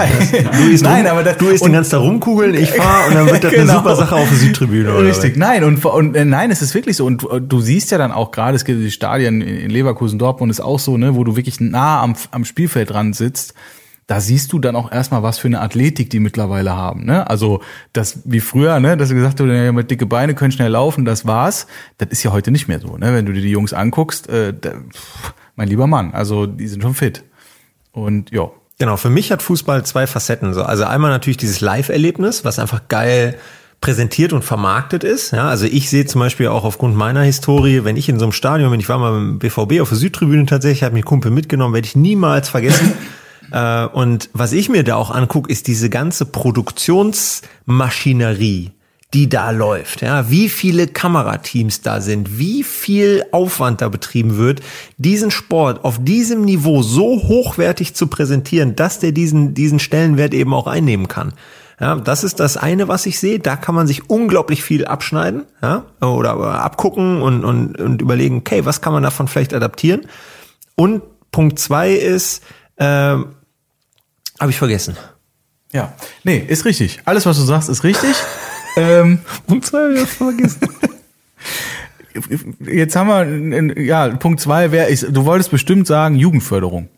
Ist ja im Fußball, komme ich wieder zu meinem, zu meinem, zu meiner persönlichen Erfahrung, das war dann eine Art Kadertraining. Also du wurdest berufen, von, ich weiß gar nicht, ob sich das jetzt nur auf das Land Rheinland-Pfalz bezogen hat, aber ich glaube, das war auch schon übergreifend, aber es war ein, so ein Radius, der wurde gezogen und da wurden dann einfach so die, da gab Scouts, die haben dich dann bewertet und die haben gesagt, hier, der hat das Potenzial, sich weiterzuentwickeln, den laden wir mal ein. So. Das ist natürlich erstmal eine, eine super Ehre, wenn du 15, 16 bist und du wirst dann da eingeladen und äh, dann, da, ich meine, das ist, kann man sich ja vorstellen. Das ist ja für jeden erstmal richtig toll, dass da äh, jemand etwas in dir sieht und dann kommst du in ein Trainingszentrum irgendwo und da sind dann also aus diesem Umkreis die besten, also in Anführungsstrichen die besten Fußballer und die trainieren dann da separat in einem Kadertraining. So. Und das ist ja das, was den Fußball auch so stark macht und was, was da einfach so äh, bombenmäßig vom Dachverband organisiert ist seit Jahren und Jahrzehnten. Und deswegen ist der Fußball auch ein Markt und nicht nur eine Interessensgemeinschaft wie der Motocross-Sport. So, und jetzt komme ich wieder dahin zurück und das ist die Frage an André. Jugendförderung im Motocross in Deutschland, gibt's die? Also Also ich glaube, die Strukturen, die professionellen Strukturen wie im Fußball gibt es definitiv nicht. Das kann man, äh, glaube ich, so unterschreiben. Ähm, das erste, was es vom ADAC jetzt gibt, ist diese, ist die MX Academy, wo denn die Kinder zumindest reinschnuppern können. So, das ist, glaube ich, der erste Schritt zu einer Struktur hin. Das ist natürlich noch weit von dieser Fußballstruktur entfernt, wo es so Kadertrainings und so gibt. Die Kadertrainings gibt's schon, äh, vom ADAC gibt's das auch. Äh, Der Colin Duckmore ist ja auch ADAC ähm, Trainer und da gibt's A-Kader, B-Kader, sowas gibt's schon. Aber wo läuft denn das dann hin? Das ist, also das, genau, diese Kaderstruktur gibt es, das ist dann auch regional im Prinzip, aber ich, ich glaube nicht in Abstimmung miteinander äh, geregelt. es aber wo läuft das hin? Also du bist jetzt in einem A-Kader im Motocross und dann, also wo geht's dann hin? Das Ja, ist ja die Spannung. Ich glaube, das ist halt, das, das ist eigentlich so der Knackpunkt im Moment. Ja, letztlich ist das Ziel ja, das hat der Colin, glaube ich, auch bei euch im Podcast gesagt, ähm, irgendwann die Jungs an ein Team abzugeben. Ich glaube, so war der O-Ton. Und äh, natürlich ist das für die, für die Jungs und für die Eltern ein Ziel, da irgendwie hinzukommen. Aber ähm, ja, da muss man schon auch ein Stück weit Glück haben. Ja, weil äh, es sind nicht immer die besten Fahrer auch in so einem Kader drin. Und man muss ja auch sagen, auf dem Niveau, also wer denkt, das haben wir jetzt auch schon mehrfach gehört, du kommst dann als junger Fahrer in ein Team und dann hast es im Prinzip geschafft oder kannst zumindest umsonst Motocross fahren, das stimmt ja nicht. Sondern du musst ja, bist ja nach wie vor in der Situation, dass du in aller Regel auch noch einen ganzen Haufen Geld auf den Tisch legen musst, um eine Saison, sagen wir mal, Europameisterschaft zu fahren. Das ist ja auch die Wahrheit. Das ist die Wahrheit, ja. So, das betrifft, also betrifft ja alle Teams. Ja. Oder die meisten, sagen wir mal so. Was es gibt, ist, ähm, das hat leider halt nichts mit dem Dachverband zu tun, sondern eher mit den Herstellern. Es gibt so Herstellerprogramme, äh, KTM-Förderprogramme, Yamaha-Förderprogramm, wo dann dieser Weg ein Stück weit vorgegeben ist, den man gehen kann, wenn man erfolgreich ist und gut ist. Das ist sicherlich auch ein, ähm, ja, bei, bei KTM weiß ich logischerweise genauer als äh, wie bei Yamaha. Also die, die gucken schon auch, die gucken E- Europameisterschaft, das ist so ein bisschen ähm, ja, der, die Plattform für ähm, ja, die, die KTM ähm, ja, Trainer, Förderer, wie Didi Lacher ist ja so ein, so ein bekanntes äh, Beispiel davon. Und äh, dann, dann gibt's so KTM-Förderverträge, die, die gibt's auch bis in den Youngster Cup rein. Aber die Plätze sind so rar gesät, da muss man schon wirklich ja, sich von anderen absetzen. Das ist dann auch nicht nur Motocross, sondern das fängt dann mittlerweile auch schon von Instagram-Seite bis über Vermarktung, keine Ahnung an. Ähm, das daran scheitern oft auch die Leute, die vielleicht nicht diesen finanziellen Background in der Familie haben, die dann äh, zu den Rennen kommen und ja gut fahren, aber irgendwann ja, wo dann einfach das Geld alle ist, wenn man es ganz plump sagt, und wo dann die Kinder nicht mehr gefördert werden können. Und da würde man sich sicherlich vom, vom Dachverband irgendwie, ich weiß auch nicht, äh, in welcher Form das äh, zu realisieren ist, aber irgendwie mal so Fördertöpfe, wenn die frei werden, dass man sich da mal hinsetzt und Gedanken macht, äh, wie könnte man das deutschlandweit strukturieren und nicht nur im Westen, Osten, Norden oder Süden, wie auch immer. Ähm, da könnte man sich auch mal mit allen Teams, die so bei den Masters zusammen sind, zusammensetzen, vielleicht Ideen mal zusammenführen oder sowas. Da sind, denke ich, auch alle offen für. Ähm, ja, aber das muss, muss halt auch gewollt sein. Ja, richtig. Auch da, auch bei diesen Herstellerprogrammen ist schon auch so, dass ich da teilweise sehe, also ich finde bei bei nicht österreichischen Programmen, äh, das ist zwar auch sehr gut vermarktet, aber da sind, bin ich der Meinung, fahren auch nicht die Besten. Ja, das ist Punkt eins. Und dann ist auch wieder die Frage, okay, wie viel Background hat das dann wirklich auch? Ja? Ja. Also was für eine wirkliche Perspektive ist das für die Teams, sich das genau anzuschauen und, und diese Leute weiter auf dem Weg zu unterstützen?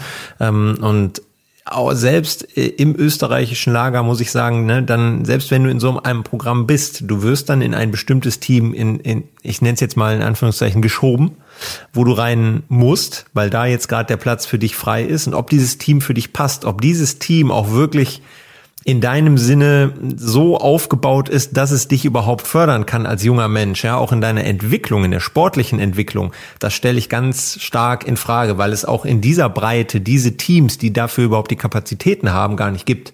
Ja, und ähm, auch das ist, ist einfach ist einfach schwierig. Ja. Also um es mal um es mal konkret zu benennen, ne, wir, also auch wenn wenn vor allem ich immer sage, was alles Scheiße ist, aber es ist ja schon so, dass zumindest im Hintergrund da schon viele Gespräche äh, gelaufen sind mit Teams, aber auch mit mit anderen Teilnehmern des Motocross-Sports, anderen Firmen. Und so eine, so eine wirklich gesunde Förderstruktur könnte ja wirklich so aussehen, dass man im Prinzip da aus der Industrie und von Teamseite, von Trainerseite äh, Leute mit einbindet und dass im Prinzip jeder sein, seine, also seine Spezifikation oder das, worin er oder sie gut ist, ja, nehmen wir mal ein Beispiel, irgendein Fahrwerkstuner, der sagt, ey, wenn du es in diesen Kader schaffst, kriegst du dein Fahrwerk gemacht. Du kriegst Tipps fürs Fahrwerk. Du kriegst eine Betreuung, einen Service, was auch immer.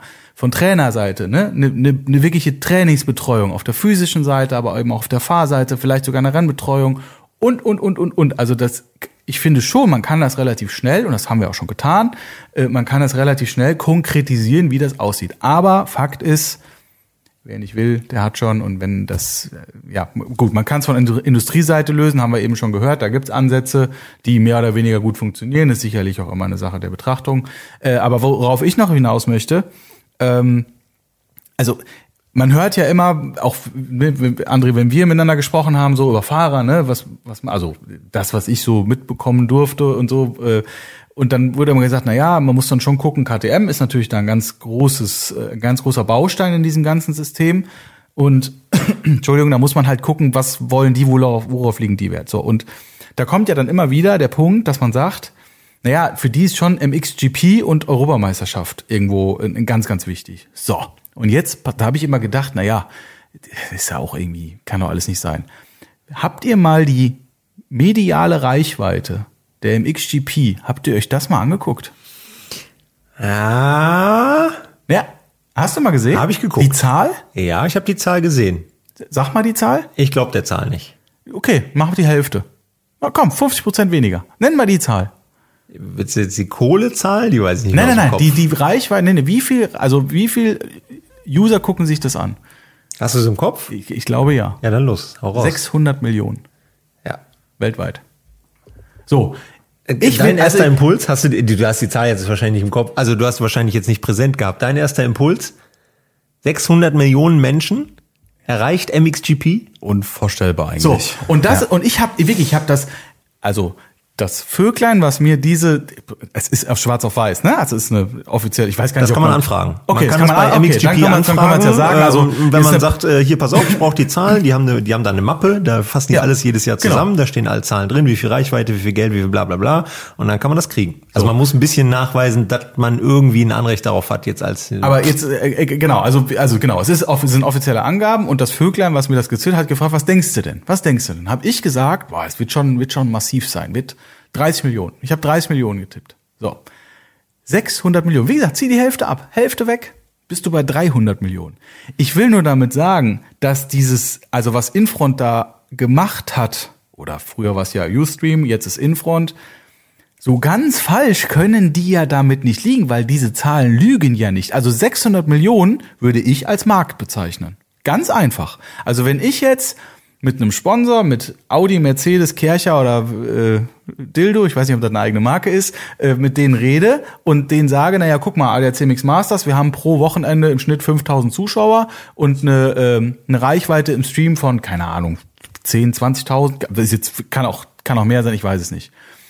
Und dem gegenüber sage ich als Team, ja, pass mal auf, wir machen ja Masters machen wir auch, aber wir fahren vor allem auch im XGP oder die, zumindest die europäische Rennserie und guck mal da, wir haben, das ist die Reichweite. Ja, ist, ist doch klar, warum diese, warum Sponsoren dann natürlich auf diese Serien Wert legen. Gerade wenn die jetzt nicht so den direkten Bezug und nicht die direkte Leih, also wenn denen das scheißegal ist, ob da 10 am Start stehen oder 40, weil die gar nicht wissen, wie geil das ist, wenn da 40 am Start, also wisst ihr, wisst ihr, worauf ich hinaus will?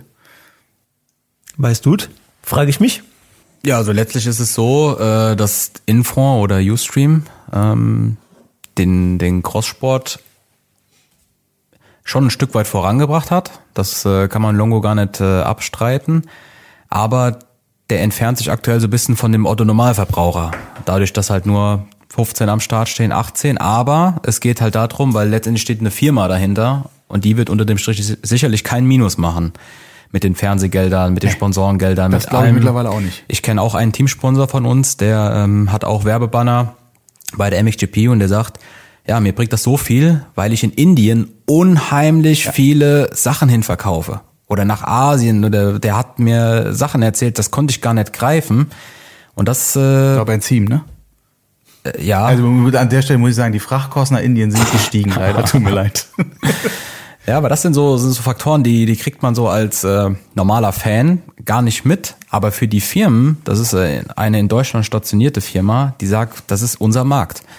Und so ein Teamsponsoring, das machen die natürlich weiter, weil die auch wissen, dass, äh, dass wir das auch äh, die Marke gut präsentieren und sowas. Aber MXGP, da machen die weiter Werbung, weil da verdienen die Kohle auch mit. Und ich finde das halt super interessant, dieses Thema, ne? Weil ich sag mal, ich habe mich emotional eigentlich so ein Stück weit, habe ich auch mehrfach schon gesagt, ne, MXGP gucke ich mir nicht mehr an, das ist da mit den zwölf Leuten am Start. Aber vom nur vom, ich guck, rede jetzt wirklich nur rein von Marktsicht, ne? Ist das ja mega interessant. Genau, Also, aber das muss man halt ganz klar unterscheiden. Man muss unterscheiden äh, das Produkt MXGP und der Sport MXGP. Jetzt das muss man eben unterscheiden. Richtig, jetzt lass dir aber vom Opa mal was erklären. Ja. Wenn du Erklär. Marktpotenzial hast, hast du die Chance, dass dein Thema oder dein Sport in dem Fall eben auch an dieses Potenzial in gleicher Weise heranwächst oder mitwächst. Wenn du das Marktpotenzial überhaupt nicht hast, weil du einfach nur eine Interessensgemeinschaft bist, und das hat nur mit Zahlen zu tun, ja, es ist jetzt egal, ob wir 10.000 aktive Crosser oder 20.000 aktive Crosser in Deutschland haben. Es ist kein Markt. Es tut mir leid, das ist ja nicht meine Meinung, sondern es ist nach Definition. Und das ist einfach der Punkt. Da muss man sich ja schon, und jetzt wechsle ich mal wieder in die, in die Unternehmer, auf die Unternehmerseite. Du hast eine Szene, wo es 0,0 vorangeht. Und aus welchem Grund auch immer. Weil das nicht gewollt ist oder weil alle zu doof sind oder weil äh, es zu schwierig ist oder zu kompliziert oder, oder, oder. Völlig egal. Und du hast aber auf der anderen Seite für dein gleiches Thema hast du etwas, und da haben wir ja über die World Supercross Championship, die ja übrigens jetzt am Wochenende startet, haben wir noch gar nicht gesprochen. Aus meiner Sicht hat sowas ein, da reden wir wieder nur über Potenziale.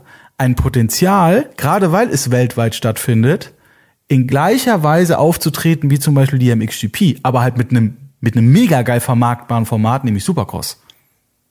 Verstehen Sie, Herr Hoffmann? Ich verstehe. Die So, einzige ich Frage, ich finde die es ich einfach nur super spannend. Also Ich finde es auch super spannend. Das Einzige, wenn ich einen Schritt weiter denke, ist, ich frage mich halt, wann ist dieser Turning Point von, wann wird dieses Potenzial dann auch in dieses Wachstum des Sports reingehen?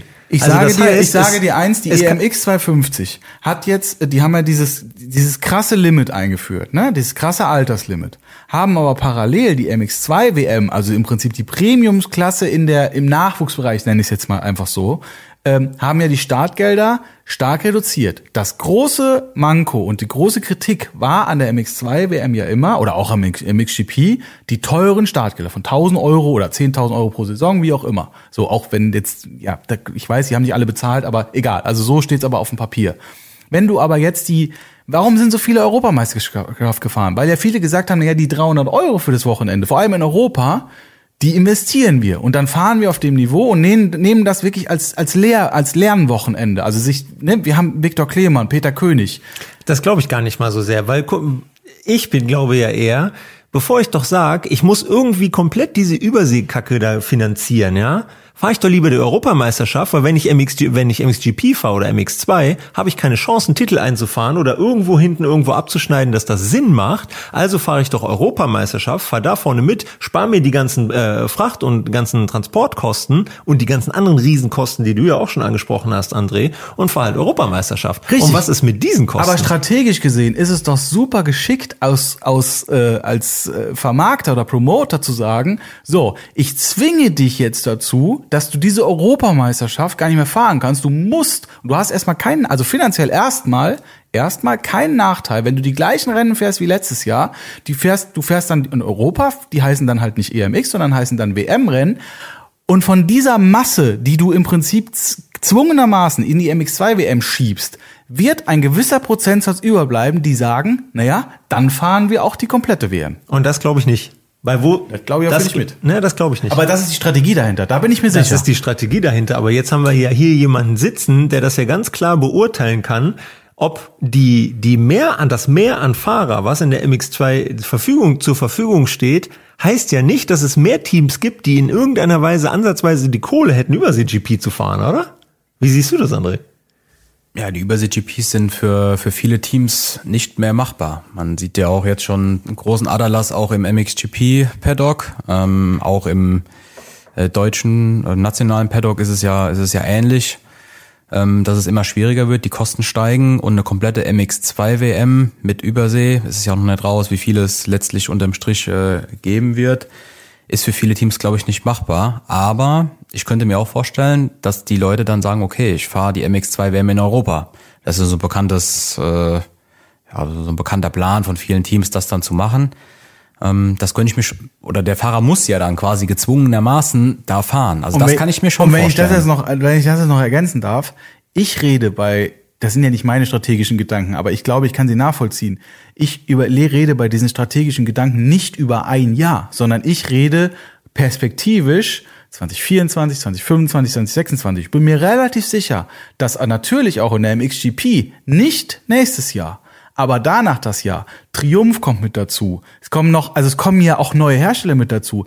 Da wisst, die wissen doch, also da, ist ja jetzt schon klar, mit welchem Budget und welchem, welcher Vermarktung und wie auch immer die da stattfinden werden. Und glaub mal ja, da sind Dinge in der Planung, die das Geschäftsmodell Infront, MXGP, MX2 WM und und und und und weiter nach vorne treibt. Dass, es nicht mit, dass es nicht bei 600 Millionen bleibt, sondern dass irgendwann mal 800 Millionen oder eine Milliarde sind. Ich hoffe das sehr. Ich hoffe das sehr, aber ich hoffe auch, dass die wirklich so weit denken, weil dir bringt es nichts, wenn du dann in Europa 40 Mann am Gatter hast, so wie du zum Beispiel in Lockheed zum Beispiel ja auch hast, und dann aber da, wo du die neuen Märkte erobern willst, ja, äh, was weiß ich, Thailand, also Südamerika, Thailand, keine Ahnung, Asien, äh, da dann wieder mit 14 Mann stehst. Das bringt dich ja nicht weiter. Also das macht den Sport ja Doch. Ich rede, nein, ich, ja, ich rede jetzt nicht von der Business-Seite. Ich rede nicht von der Reichweitenseite, sondern ich rede von der rein sportlichen Seite. Und die eine kann ohne die andere auch auf Dauer nicht überleben. Weil wenn du den Kern des Sports nicht weiter gesund machst, dann ist am Ende egal wie viel Reichweite du hast, wenn du am Ende niemanden mehr da stehen hast, der da losfährt, dann ist das Ding kaputt. Würdest Fertig. du sagen, dass die Formel 1 kaputt ist? Sportlich? Ja. Würdest du sagen, dass MotoGP kaputt ist? Sportlich? Ja. Du kennst die Wachstumszahlen von beiden Formaten. Ja, ich, das eine hat aber für mich mit dem anderen nichts zu tun. Ja, aber die wir Frage reden- ist halt eben, ob die Sport, ob die wirklich dieses sportlich kompetitive, auf das, ob das nicht auch, sagen wir mal, national oder also nehmen wir die Masters, ich, wenn du dir mal anguckst, auch in den, also durch alle Klassen, ja, da stehen jetzt nicht, nicht nur deutsche Fahrer am Start, sondern es ist ja schon, es ist ja schon bunt gemischt. Also da haben wir letztes Mal drüber geredet. Guck die 85er, 125er, wie viele Holländer da sind und und wo, wo weiß Gott, wo die alle herkommen. So, das heißt, wir haben ja da schon irgendwo so eine internationale Klasse und da muss man ja sagen, ist ja der sportliche Wettbewerb steht da ja in jeder einzelnen Klasse, aber volles Brett auf äh, an allererster Stelle. Das kann man ja sagen. Und da ist ja erstmal nichts Schlechtes dran. Nee, aber wie viel von, also bleiben am Ende oben die Besten übrig? Das ist halt die Frage. Und das ist für mich Förderungssystem. Ich sag dir eins, wenn ein Henry Jacobi nächstes Jahr um den Titel fährt oder den Titel holt, wird er im übernächsten Jahr Angebote haben aus der WM. Bin ich fest von überzeugt. Siehst du das auch so, André? Ich denke, die Masters ist äh, eine sehr gute Plattform, um Werbung für sich zu machen. Aber ich glaube auch, dass äh, wenn Angebote aus der WM kommen, musst du auch WM-Rennen fahren. Genau. Ich, ich, ich stelle eine andere Behauptung vor. Selbst wenn Henry nächstes Jahr und ne, das wäre ja für euch, wäre euch ja zu gönnen, Masters Champion wird, bedeutet das nicht automatisch, dass er ein Factory Ride bekommt. Und ein Factory Ride ist die einzige Möglichkeit, im Motocross ohne Geld hinzulegen, Motocross zu fahren und womöglich auch noch 3,50 Euro zu verdienen. Ja, aber du kannst ja auch, richtig, aber da sind wir doch wieder bei dem, da, Oh, ich krieg, ich krieg Puls. Da sind wir doch wieder bei dem Thema frisches Geld oder sportfremdes Geld. Und da sind wir doch bei dem, was André so vor circa zehn Minuten gesagt hat. Ich meine, die Sponsoren kann man alle auf dem, äh, auf dem Team-Shirt nachlesen. Genau. Nee, warte, warte, da ist einer, da ist einer dabei und vielleicht sind noch mehr dabei, aber von einem wissen heute. wir. Ja, Ich muss mich mal richtig gerade Ja, setz hinsetzen. dich mal, genau. Hol Ja. mal, mach mal die Hose hoch und so. Ja. Füße vom Tisch und an. dann. Nein, und da ist einer und da werden noch andere Sponsoren dabei sein, die sagen, ey, durch diese, durch dieses Stattfinden von den 14 Lullis, die, also von den 14 Fahrern, die auf Top-Niveau da in Indonesien am Start sind oder in Indien oder sonst wo, äh, dadurch findet meine Marke da statt und so. Und ich sag dir jetzt mal eins, ich will nicht zu viel verraten, ja, aber ja, ist doch gut. Benzim wird früher oder später mit André Saarholz ins Gespräch gehen und sagen, wir gucken uns jetzt mal die World Supercross Championship an. Wir gucken uns mal die Weiterentwicklung der MXGP an. Wir gucken uns mal an, ob Henry nächstes Jahr den Titel holt. Dann ist er 26. Ja. Und lass uns doch mal darüber reden, ob wir das nicht irgendwie hinbringen, die World Supercross Championship zu fahren oder die MXGP zu fahren oder, oder, oder. Ich muss, ich muss einen halben Schritt wieder zurückgehen, weil ich weiß nicht, was ihr, da, ihr beide da am Laufen habt. Der André ist Ja, auch schon ganz, der André ist auch schon ganz nervös. Aber äh, genau. Und jetzt ist der Sponsor, der das sieht. Wo geht der denn dann hin? Also sagen wir mal, es gibt diesen Sponsor, der den Outside-Sponsor, der richtig viel Kohle hat und sagt, ey, pass auf, das ist ein Markt für mich. Dann geht der dahin und guckt erstmal, okay, ähm, wo ist meine Anlaufstelle? Das ist ja erstmal Infront, MXGP, weil die haben ja alles top aufbereitet und bei den Teams weiß ich ja noch gar nicht, wie agieren die überhaupt. Geht dahin und Luongo sagt, ey, das ist geil. Wenn du hier vier, fünf Millionen am Tisch legen willst oder 20 oder 30 oder wie viel auch immer, dann werd doch mal geiler Seriensponsor. Kollege, wir sind doch vorher mit dem Sponsor, sind André und ich aber mal ganz schick essen gegangen Nee. und haben das alles schon eingetütet. So kommst du mir jetzt hier nicht davon. Wir haben jetzt hier Tacheles geredet über das ganze Programm. Das ist das Problem. Am Ende landet die Kohle nicht bei den Teams. Das ist nämlich im Moment das Problem. Und das frage ich mich, ob das jemals anders sein wird. Weil die großen Sponsoren, die von außen rankommen, werden nämlich als erstes vom Promoter an sich abgefischt. Und da wird nämlich sehr, sehr viel Geld bezahlt, weil da denkt sich natürlich jeder Sponsor, Moment, bevor ich das Risiko eingehe, da zwei Fahrer fahren zu haben, die verletzen sich beide und dann habe ich noch ein Team, was vielleicht in der Vermarktung jetzt nicht so richtig geil auf einem Formel-1-Niveau agiert, sondern eher auf einem Motocross-Niveau, da gehe ich doch lieber zum Promoter, habe 100% Sicherheit, dass das alles im Stream gefeatured wird, dass ich auch in Indonesien am Start bin, weil die können, sind auf jeden Fall da.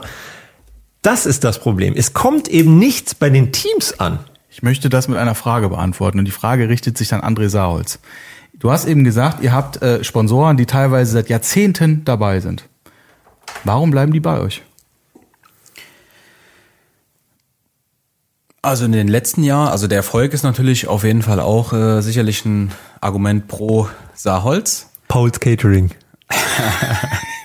Und ähm, ich denke aber vor allem, weil die gut präsentiert werden. Also die werden ähm, und vor allem, weil man eine Bindung zu denen aufgebaut hat. Und das Danke. ist und das ist, glaube ich, äh, auch nicht zu unterschätzen. Ähm, Geschäft wird immer und weltweit unter Menschen gemacht. Das ist so. Also ich denke, dass äh, mit dem mit der Verbindung zueinander, das ist äh, ein großer Punkt. Gerade in einer Randsportart wie Motocross. Aber ich kann ein Stück weit das auch verstehen, was was du gesagt hast, Jan, äh, dass äh, wenn jemand investieren will und dann ähm, überlegt, mache ich MXGP, sehe die Reichweite oder mach was weiß ich, ADS MX Masters oder Dutch Masters, wie auch immer, dann überlegt, kommt immer auf die Größe der Firma an, weil es kann nicht jede Firma so ein Sponsoring bei MXGP machen. Ähm, dann überlegt man sich, wo gehe ich hin? Aber das ist so ein bisschen firmenabhängig. Das kann man, glaube ich, nicht pauschalisieren. Und Jan, wenn wir es doch schaffen würden, wir nehmen jetzt mal deine Beispielszahlen, das sind wirklich einfach nur freigesponnene Zahlen. Ne? Wir nehmen jetzt mal den 5 Millionen Sponsor, lass den doch zur Infront gehen. Da ist der vielleicht auch gut aufgehoben. Aber wenn wir dann einen Sponsor haben, der sagt, ich will 800.000 investieren, ja, und du schaffst es, den in ein Team zu holen, dann haben doch, dann haben, dann haben doch alle gewonnen.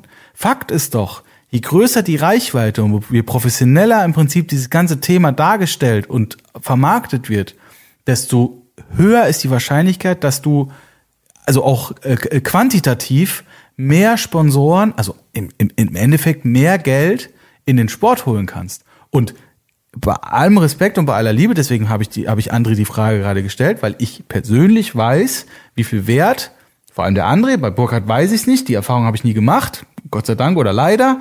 Ähm, Aber ich weiß, wie viel Wert der André eben einfach um, auf, um einen ehrlichen und persönlichen Austausch und ich will das nicht Betreuung nennen, aber dass man wirklich das Gefühl hat, man oder de facto man arbeitet zusammen. So und ich sag mal, das ist ja vielleicht auch die Aufgabe der Teams. Und wenn ich mir so den einen oder anderen Teamchef angucke, auch auf MXGP-Niveau, dann weiß ich, warum, die, also ich kann mir vorstellen, warum das schwierig ist, da als Sponsor irgendwie stattzufinden, ja, weil das sind alles so Ich-Ichs, die stehen, also jeder Satz fängt mit Ich an, ich, ich, ich, ich, ich, so, das bringt dir aber nicht, bringt dich aber nicht weiter, sondern du musst dich ja im Prinzip dann in, als Team in die Sichtweise des Sponsors versetzen und dem irgendwie erklären, warum er eigentlich doof ist, wenn er bei deinem Team nicht als Sponsor auftritt.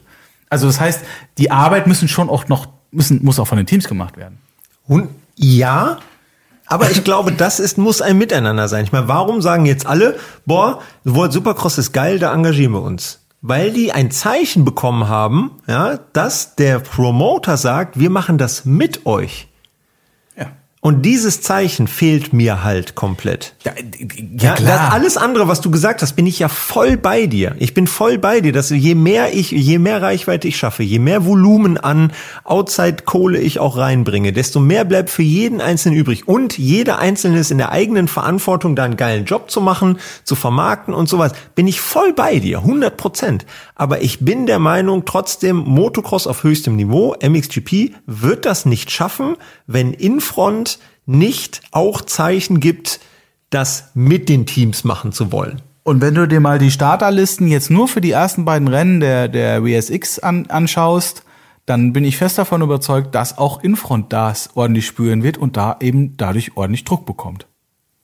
Bin ich fest davon überzeugt. Naja, auf jeden Fall hat's USA, äh, hat's natürlich die die äh, USA äh, föderiert, ja, also AMA, AMA ist es ja nicht, es ist ähm, äh, wer macht's denn? Ähm, helf mir mal eben. Yps-Heft. Nee, Fix und Foxy. USA Promoter von Supercross. Film. Nee, ist es ja eben nicht mehr. Hast du überhaupt aufgepasst die letzten Nee, Monate? hab ich nicht. Nee, merke ich schon. Ähm, ADAC. Ist ja auch egal. Auf jeden Fall, deswegen haben sie ja jetzt dieses Kontraprodukt, äh, Kontraprodukt von Pro, ne, was, was ist es? Super Motocross auf, an den Start gebracht. Das ist ja alles positiv. Ich sehe das ja alles so wie du. Nur ich glaube halt, es braucht auch immer noch eine gesunde, ein gesundes Miteinander, so wie ja hier auch. Das ist richtig, aber das Geile ist doch, da ist jetzt zumindest auf diesem, in diesem Niveau ist doch endlich mal Dynamik drin. Da geht die Post ab. Da, das ist doch geil. Voll. Das ist super. Nur ihr kriegt keine Supercross-Fahrer mehr. Das, das ist die Kehrseite der Medaille. Könnte aber fürs Racing, könnte das wiederum super interessant werden, weil, äh, ich sag mal, die Top-Leute vielleicht weg sind und du dadurch halt das vom Fahrerfeld, von der Leistungsdichte her, das, da sind vielleicht die Namen nicht so bekannt, kann sein, aber das ist vielleicht fürs Racing als solches so mega. Also, kann ich mir schon vorstellen. Außer irgendeiner holt halt dann ein richtiges Brett und dann fährt da alleine da rum. Ja, gut, man wird sehen. So, Also, wie gesagt, haben wir uns wie gesagt, aber, ich- ich- ich kann wir, wir transtanden hier. Wir haben uns richtig Wir haben uns richtig, Ne? ja, Ich- entschuldige auch André, dass wir uns da so in Rage geredet haben, aber äh, ja. Nee, aber es ist ja halt- mega, es ist doch super, wenn man jemanden am, am Tisch hat, der da quasi aus erster Hand äh, Dinge einfach mal erzählen, bestätigen oder, äh, oder auch verneinen kann. Also das ist ja, Ja, letztlich darf man auch den Punkt nicht vergessen, dass es äh, keinerlei Preisgelder gibt bei der MXGP. Und das ist für die Fahrer, äh, wie jetzt zum Beispiel auch für Adam Sterry, der äh, Sechster bei der MX2 WM war, ähm, einfach ein Thema, warum er da nicht fährt. Weil er setzt sich nicht, äh, keine Ahnung, zehn Stunden ins Auto, fährt äh, nach äh, Agueda, nach Portugal oder nach irgendwohin nach Spanien und äh, wird dann zweimal 15. und hat null Cent in der Tasche und legt noch Geld drauf. ja, aber äh, das stimmt. Also ich gebe dir zu 100% recht. Aber ich sag mal, dem Fahrer ist ja erstmal egal, von wem er das Preisgeld bekommt. Ne? Also dem Fahrer geht's ja nur darum, also da sind wir uns auch, glaube ich, alle, wie wir sitzen, in dem Punkt sind wir uns einig, der Fahrer muss Preisgeld oder Qualigeld, wie es früher das mal gab, ne? dass du zumindest so grob deine Kosten raus hast. Und von wem das kommt, ist ja erstmal egal. Also Ja, und ne, das ist ja auch das, was Infront sagt. Infront sagt ja, es ist nicht unsere Aufgabe, die Fahrer zu bezahlen, die, So. das, muss, das liegt bei den Teams. Aber Infront liefert Zahlen. Infront liefert Wachstum an Zahlen und Reichweite. So. Und Und mehr auch nicht. Und dann stellen sie sich hin und sagen, Genau. ja gut, der Rest liegt bei euch. kann man ja auch als Challenge akzeptieren. Kann man so akzeptieren, ja. Wie gut das funktioniert, haben wir jetzt dann die letzten Jahre gesehen. Wir drehen im Kreis. So, Ja. ich würde vorschlagen, äh, wir wechseln in eine unserer Lieblingskategorien. Die da heißt, Was kommt denn jetzt? Der heißer Scheiß, Junge. Ah, muss rausschneiden.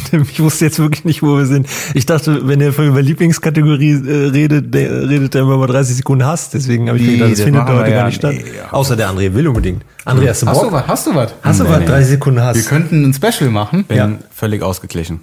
Ja, das stimmt. Ah, stimmt. Gut, okay. Das ist schon äh, so vom Typ her, wenn man Burkhardt und dich vergleicht. Äh, sind wir noch off-Record oder sind wir Nee, wir sind auch, wir, wir sind, bleibt alles drin. Aber wir, das ist schon ein Unterschied, ne? Also wahrscheinlich kann es auch nur so funktionieren. Also wenn ihr beide gleich wärt, ja, mein lieber Mann. Ich würde unterschreiben, dass wir unterschiedlich sind Ja. in der Art und Weise, ja. Ja. Ja. Top. Hat der Burkhardt auch mal einen Teamsportart gemacht? Teamsport gemacht. Weißt du das? Der hat auch Fußball gespielt, tatsächlich. Ach, tatsächlich. Und der ist da auch, das darf man auch nicht vergessen. Der Burkhardt ist ja nicht nur im Motocross-Sport sehr, sehr engagiert, sondern der ist hier insgesamt, also der tut schon sehr, sehr viel Ja, ehrenamtlich macht er sehr für viel. ja. Ehrenamt, äh, genau, also ehrenamtlich engagiert er sich in sehr, sehr vielen Bereichen sehr, sehr stark und sehr, sehr viel. Und das muss man einfach auch mal, ich glaube, das wissen auch vielleicht nicht alle, ne? Ja. Aber ist, ist so. Heißer Scheiß.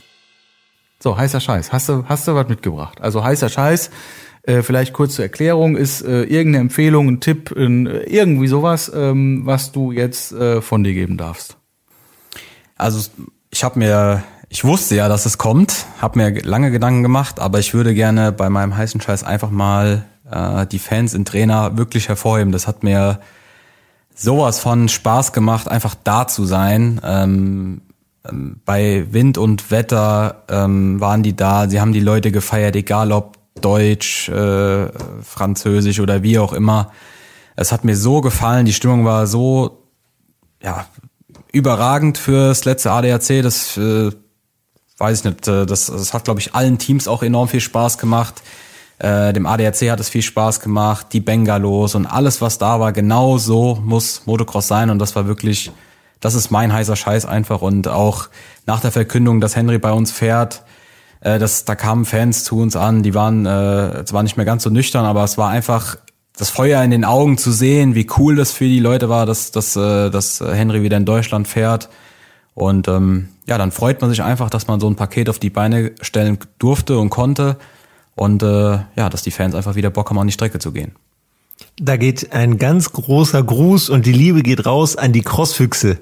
Jungs, ihr seid meine Helden. Auch da, ich gehe da voll mit mit dem heißen Scheiß. Das, äh, die findet ihr immer wieder. Und das War der ist- Tilo eigentlich da? Ja, War da? ich glaube ja, ja. Geil. Ich hätte ihn gesehen. Ah, schön. So, Jan, dein heißer Scheiß. Äh, mein heißer Scheiß, den habe ich schon mal gemacht.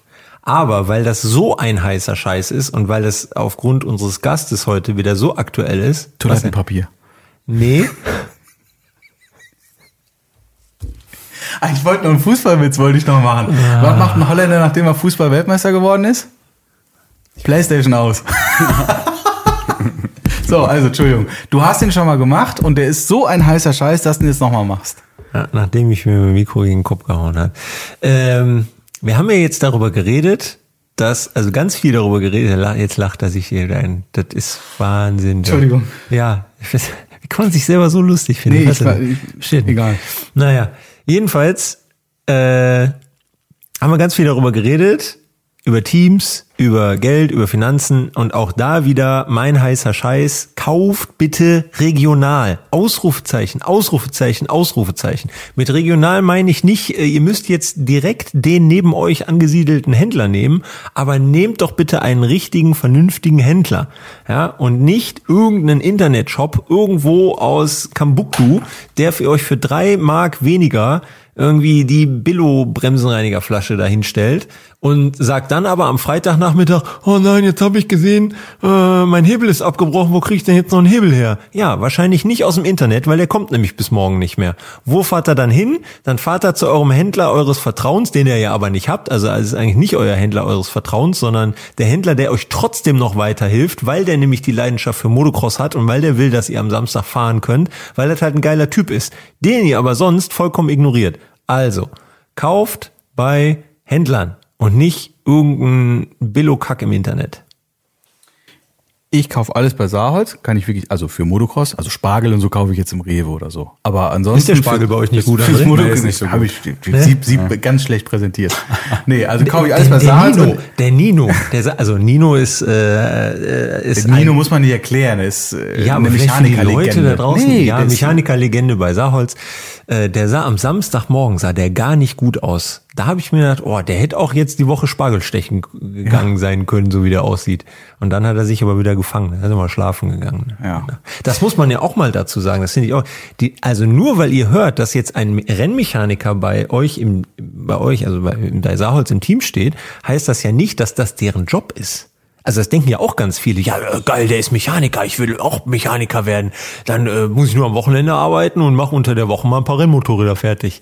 Das ist ja totaler Blödsinn. Also vielleicht kannst du ja auch noch was zu sagen irgendwie. Ja, also bei uns ist es so, äh, der, den, der angesprochene Nino ist bei uns fest angestellt. Also der macht neben Motocross-Maschinen auch Straßenmaschinen und ist äh, ja flexibel einsetzbar. Und alle anderen Mechaniker, die haben andere Jobs. Also die äh, machen das wirklich am Wochenende in, in äh, deren Freizeit. Und das meine ich halt eben mit diesem Team Spirit. Das ist halt für die Leute dann auch äh, einfacher, äh, sich die Freizeit für Motocross einzuteilen, wenn man halt Spaß am Wochenende hat. Und ähm, ja, so kommt dann dieses Konstrukt zustande. Nino, ich verspreche dir hoch und heilig, solltest du nochmal an meinem Motorrad irgendetwas machen müssen. Ich wasche es vorher ordentlich. Hast du nicht? Nee. Oh, Boah, das ganz- hätte mein ganz schlimm geschimpft. Da haben, ja, Ganz schlimm da geschimpft, haben wir. Samstagabend auch noch im, im Zelt drüber geredet. Das kann ich mir vorstellen. Da waren ein paar Legenden, waren im Zelt vor Ort und da hieß es dann auch, wie die Kundenmotorräder immer aussehen. Ja. Das habe ich beigebracht gebracht bekommen vom, vom Thomas Knall. Wenn das nicht alles 100% ist, dann hast du aber, dann kriegst aber 20 Wir waren auf die nicht mal bei Eiche. 10%. So. Ja, warum ist Nee, das so? Nino, ja, jetzt ist doch jetzt mal Geister, ist doch das Thema vom Nino und von mir. Nino, ich werde mich da zukünftig bessern. Und zwar um 100% bessern. Dann sind wir schon mal bei 50%, verstehst du? Wegen Dreisatz. So, also mein heißer Scheiß fehlt noch. Äh, ich habe schon gesagt, am Wochenende beginnt die World Supercross Championship in äh, Cardiff in Cardiff. Wales, ne? Genau. Und ähm, es gibt, ähm, muss ich bin ich hier schlecht vorbereitet, aber es wird, das gibt, es gibt ein Livestreaming. Ähm, das wird man sicherlich auch irgendwie bezahlen müssen. Aber 6,99 Euro pro Event. Kann man sich das schon einloggen? Man kann das schon buchen und also zumindest gab es online die Plattform und du. Ja, das habe ich gesehen, aber ich habe, aber ist egal. Also und 50 Euro für alle Rennen und nächstes Jahr auch. Oh, ja, machen. Also das äh, würde ich auf jeden Fall empfehlen, das mal anzuschauen, weil es wird einfach super interessant zu gucken, ähm, wie das Format ist. Ich, die Abendveranstaltungen, die dabei sind, werden die dann auch gestreamt, weißt du das? Oder? Weiß ich nicht. Weil das ist ja definitiv auch ein, ein weiteres Highlight. Also neben dem äh, eigentlichen Rennen als solches sind da ja wirklich äh, Top-DJs, Top-Bands, die da auftreten. Und ja, also das ist, Vielleicht ist gibt's auch eine Torwand. Wer weiß, oder, äh, oder, oder Topfschlagen. Mal gucken. Ähm, Ich könnte mich noch den ganzen Tag mit dir über Fußball unterhalten eigentlich. Das ist, ja, Fußball ist, Fußball ist schön. Ich habe FIFA 23, habe ich jetzt gekauft. Hast du gekauft? Ja. Ich bin sehr gut im FIFA Und meine wir Tochter hat Vielleicht mich, hast du da eine Chance. Ich habe bei Volta, es gibt diese dieses Volta, das ist dieses Bolzplatzkicken, ne, drei gegen drei ohne Torwart. So gewinnt meine Tochter, die ist zehn, jedes Spiel gegen mich und ich verzweifle wirklich, also wirklich. Spielst du FIFA?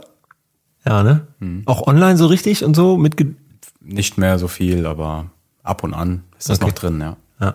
Mega, wirklich, macht Das richtig ist Spaß. übrigens die, eine der größten Schwächen bei den Motocross, äh, Motocross-Videospielen, dass man nicht mehr, wenn man in einem Raum sitzt, gegeneinander Splitscreen spielen Das geht, kann. glaube ich, jetzt wieder bei dem, äh, Ja. bei dem Bei dem neuen. neuesten Supercross geht's, glaube ich, wieder. Ist das wieder ein MX versus 8? Nee, ist ein Supercross, ah, ne? Ja, ich glaube, Ja, ja. da geht es. Ah, okay, weil das, da, das, da krieg ich, da krieg ich Schnappatmung. Weil ich will doch, mit meinem Kumpel, den will ich doch da jetzt, und dann muss man mal Rundenzeit-Battle machen, und Ghost-Battle, das ist ja lächerlich. Also, So, apropos Schnappatmung, lass uns mal in unsere nächste und letzte Kategorie wechseln. okay. Mischbenzin Playlist. So, Playlist. Hast du was mitgebracht, was Schönes? Ist euch eigentlich mal aufgefallen, wie wild das heute hier ist, und weil der Benedikt Kapitän ist? So. Überhaupt nicht wild. Ich hake hier einen Punkt nach dem anderen ab. Wir haben nichts ausgelassen, außer die Frage, Geld verdienen im MX, verdient Saarholz Geld? Doch, haben wir auch gestellt, die Frage. Ja, weil Ob- ich die gestellt habe. Ja, klar. Ja, ja. wie, wie du, ich, wie, ne, das sind bürgerliche Kategorien. So, also, egal. Äh, Das war ein Zitat von einem anderen Ding, aber ist egal, das würde jetzt den Rahmen sprengen. Also, hast du uns ein schönes Lied mitgebracht, was wir auf unsere tolle Playlist setzen dürfen. Die ja wahrscheinlich bei euch, vor allem in der Werkstatt, hoch und runter läuft. Hoch und runter, ja. Ja, einen zeitlosen Klassiker habe ich mitgebracht. Oh. Limp Bizkit, Take a Look Around. Höre ich sehr gerne, kann man immer wieder hören. Ich glaube, wir haben noch keinen einzigen Limp Bizkit Song auf der Playlist. Weiß ich nicht. Hast du schon mal den Song von Henry gehört? Mach, mach auch nicht. Also du Okay. ah, läuft rauf und runter in der Werkstatt. Hast du schon mal einen Song von Henry gehört? Ich arbeite ja in der Werkstatt. Touché. So, Touché. ja. Ich ziehe meinen Hut. Ja, ich habe äh, äh, ja zeitloser Klassiker. Wie auch immer. Ich habe was mitgebracht, was einfach sehr so gut in die Zeit passt, dass er da drauf muss. In der Live-Version für die absolute Gänsehaut. Und da geht es jetzt nicht um Musikalität, sondern es geht um die Message Freiheit von Marius Müller-Westernhagen in der Remastered sei Dank, Live-Version. Oh Gott, Das, ist Ja. mir voll- das ist mir vollkommen ich, egal. setz dich Benedikt. drauf, natürlich. Ist ja unser Podcast. Ja. Ist auch unsere Playlist, also kommt das drauf. So, ich habe ähm, ich hab mitgebracht ähm, eine ne Richtung, die wir, glaube ich, so noch gar nicht äh, auf der... Auf, Atemlos. ja, habe ich erst überlegt, lange, habe ich lange überlegt. Dann habe ich Sommerhaus das das ausgemacht. Ja. Und dann äh, war, wurde, wurde es wieder klarer im Kopf. Und zwar einen Song von den Blues Brothers. Und das ist nur für dich, Jan. Everybody needs somebody to love. Oh. Und du hast ja einen André Stumpf. Das war ein Spaß. Komm, alles gut. Wir sind ja alle hier. Oh, ich krieg gerade eine Mitteilung von Lieferando. Ich habe Hunger. Ähm, so. Hey, du hast hier fürstlich gegessen. Ich verstehe es nicht. Ja, das stimmt. Ich habe trotzdem Hunger. Ja. Ja. So, das hat großen Spaß gemacht. Ja, also mit dem André schon. Ja. ja, das wollte ich sagen. Also, ja, und wir waren halt auch dabei. Genau. André, vielen, vielen Dank, dass du dir die Zeit genommen hast. ähm, Sehr gerne. Für uns und äh, ja, unseren tollen, redaktionell einwandfrei recherchierten Fragen. Ich hätte noch so viel Fragen. Willst du noch was über Fußball sagen? Bist du Links- oder Rechtsfuß eigentlich? Rechts. Nicht beidfüßig? Du bist Innenverteidiger, hast du gesagt, ne? Dann grätschst du auch viel. Nee, wer grätscht ist zu spät. An meinem Geburtstag, Äh, deswegen hab ich immer an meinem gegrätscht. Geburtstag, kleine Anekdote zum Schluss, äh, rote Karte. An meinem Geburtstag, da bin ich gegrätscht und war viel zu spät. Also zu Recht die rote Karte auch. Ja, Notbremse, ja. Letzter Mann, ja. Ja, aber muss sein. Also, Weißt du, was mir als Torwart immer am allermeisten Spaß gemacht hat? Strafraumbeherrschung. Das fand ich wirklich vom ersten Tag an, von der E-Jugend oder wenn man anfängt, so geil. Rausrennen und einfach alles, das darfst du als Torwart, einfach Knie anziehen, alles umwerfen. Ich glaube, mittlerweile ist Knie anziehen verboten, ne? Aber wird nie geahndet. Nee, nie. Aber du kannst da einfach alles ummähen, weil als Torwart hast du, vor allem im Fünfer, aber auch dann darüber hinaus, ist, kannst du machen, was du willst. Das finde ich super, wirklich. ich fand immer geil eins gegen eins, wenn er rauslaufen muss. Ja, das stimmt. Das ist so, ein, das ist so eine mentale Geschichte, ne? Ja. Boah, das hat er so ganz oft gerumst immer früher Jo. auf dem, auf dem, Ey, Ich werde eine, eine Anekdote noch. Ich habe mit 13 eine Zahnspange gekriegt. Eine feste Zahnspange. So. Nachmittags war Training. Und der äh, Kieferchirurg heißt der, glaube ich, hat gesagt, hier musst du am Anfang so ein bisschen, ist alles, ist ja eh alles komplett gereizt und verzogen und du hast Schmerzen in der Schnauze wie die Hölle. So, und dann hat er gesagt, ne, ein bisschen, also Fußballtraining, also ich weiß nicht, ob der erste Ball war, aber dritte oder vierte Ball, ungebremst in die Schnauze, die ganzen, diese Metalldinger, ich weiß nicht, wie die heißen, die Drähte, alles im Zahnfleisch, alles verbogen, abgebrochen, schief. Ach, da war schön. Einfach drin gelassen bis heute. Stecken Letzte Woche habe ich die letzten ausgespuckt. Einfach stecken lassen. Ja, geil. Äh, eine Frage habe ich noch. Sorry, aber am Ende muss ich ja immer die interessanten Fragen stellen.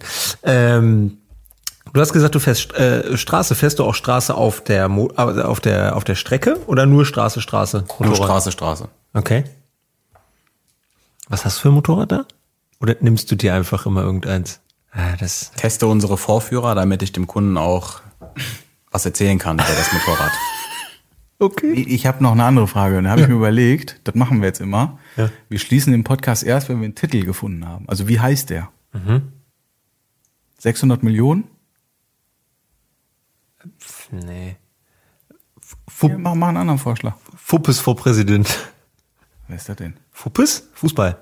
Das ist äh, regional hier äh, sehr, sehr äh, glaube ich. Hast du das schon mal gehört? Fuppes? Ja. Fu ja, ich Nee. glaube, das kommt aus dem, das kommt aus dem Pott. Also das, kann ist sein, eher ja. so. Äh, was war nochmal deine Mannschaft? Dortmund. Ja, weil äh, in Dortmund sagt jeder Fuppes.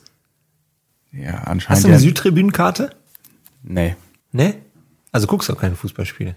So live jetzt im Normalfall regelmäßig. Ich war eher Kannst der, derjenige, der zu den nicht so erfolgreichen Zeiten ins Stadion gefahren ist von Dortmund. Jetzt ist das ja eher so ein Event-Ding und das ist äh, nicht mehr so 100 Prozent.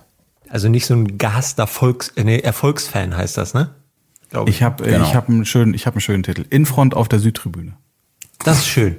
Das ist doch gut, oder? Das ist toll. Das nehmen ja. Ja. So, Infront macht die Welle. gut. Also jetzt nochmal, äh, André, vielen, vielen Dank und ähm, ja, im Gegensatz zu euch, wir wir bleiben jetzt ja noch zusammen und vielleicht spielen wir sogar noch eine Runde Dart. Mal gucken. Und äh, ja, in diesem Sinne, Ihr wisst ja, wer gewinnt. ja, dann würde ich sagen, legt euch wieder. Tschüss. Ciao. Mischbenzin, der Podcast, den keiner braucht, den wir aber alle lieben werden.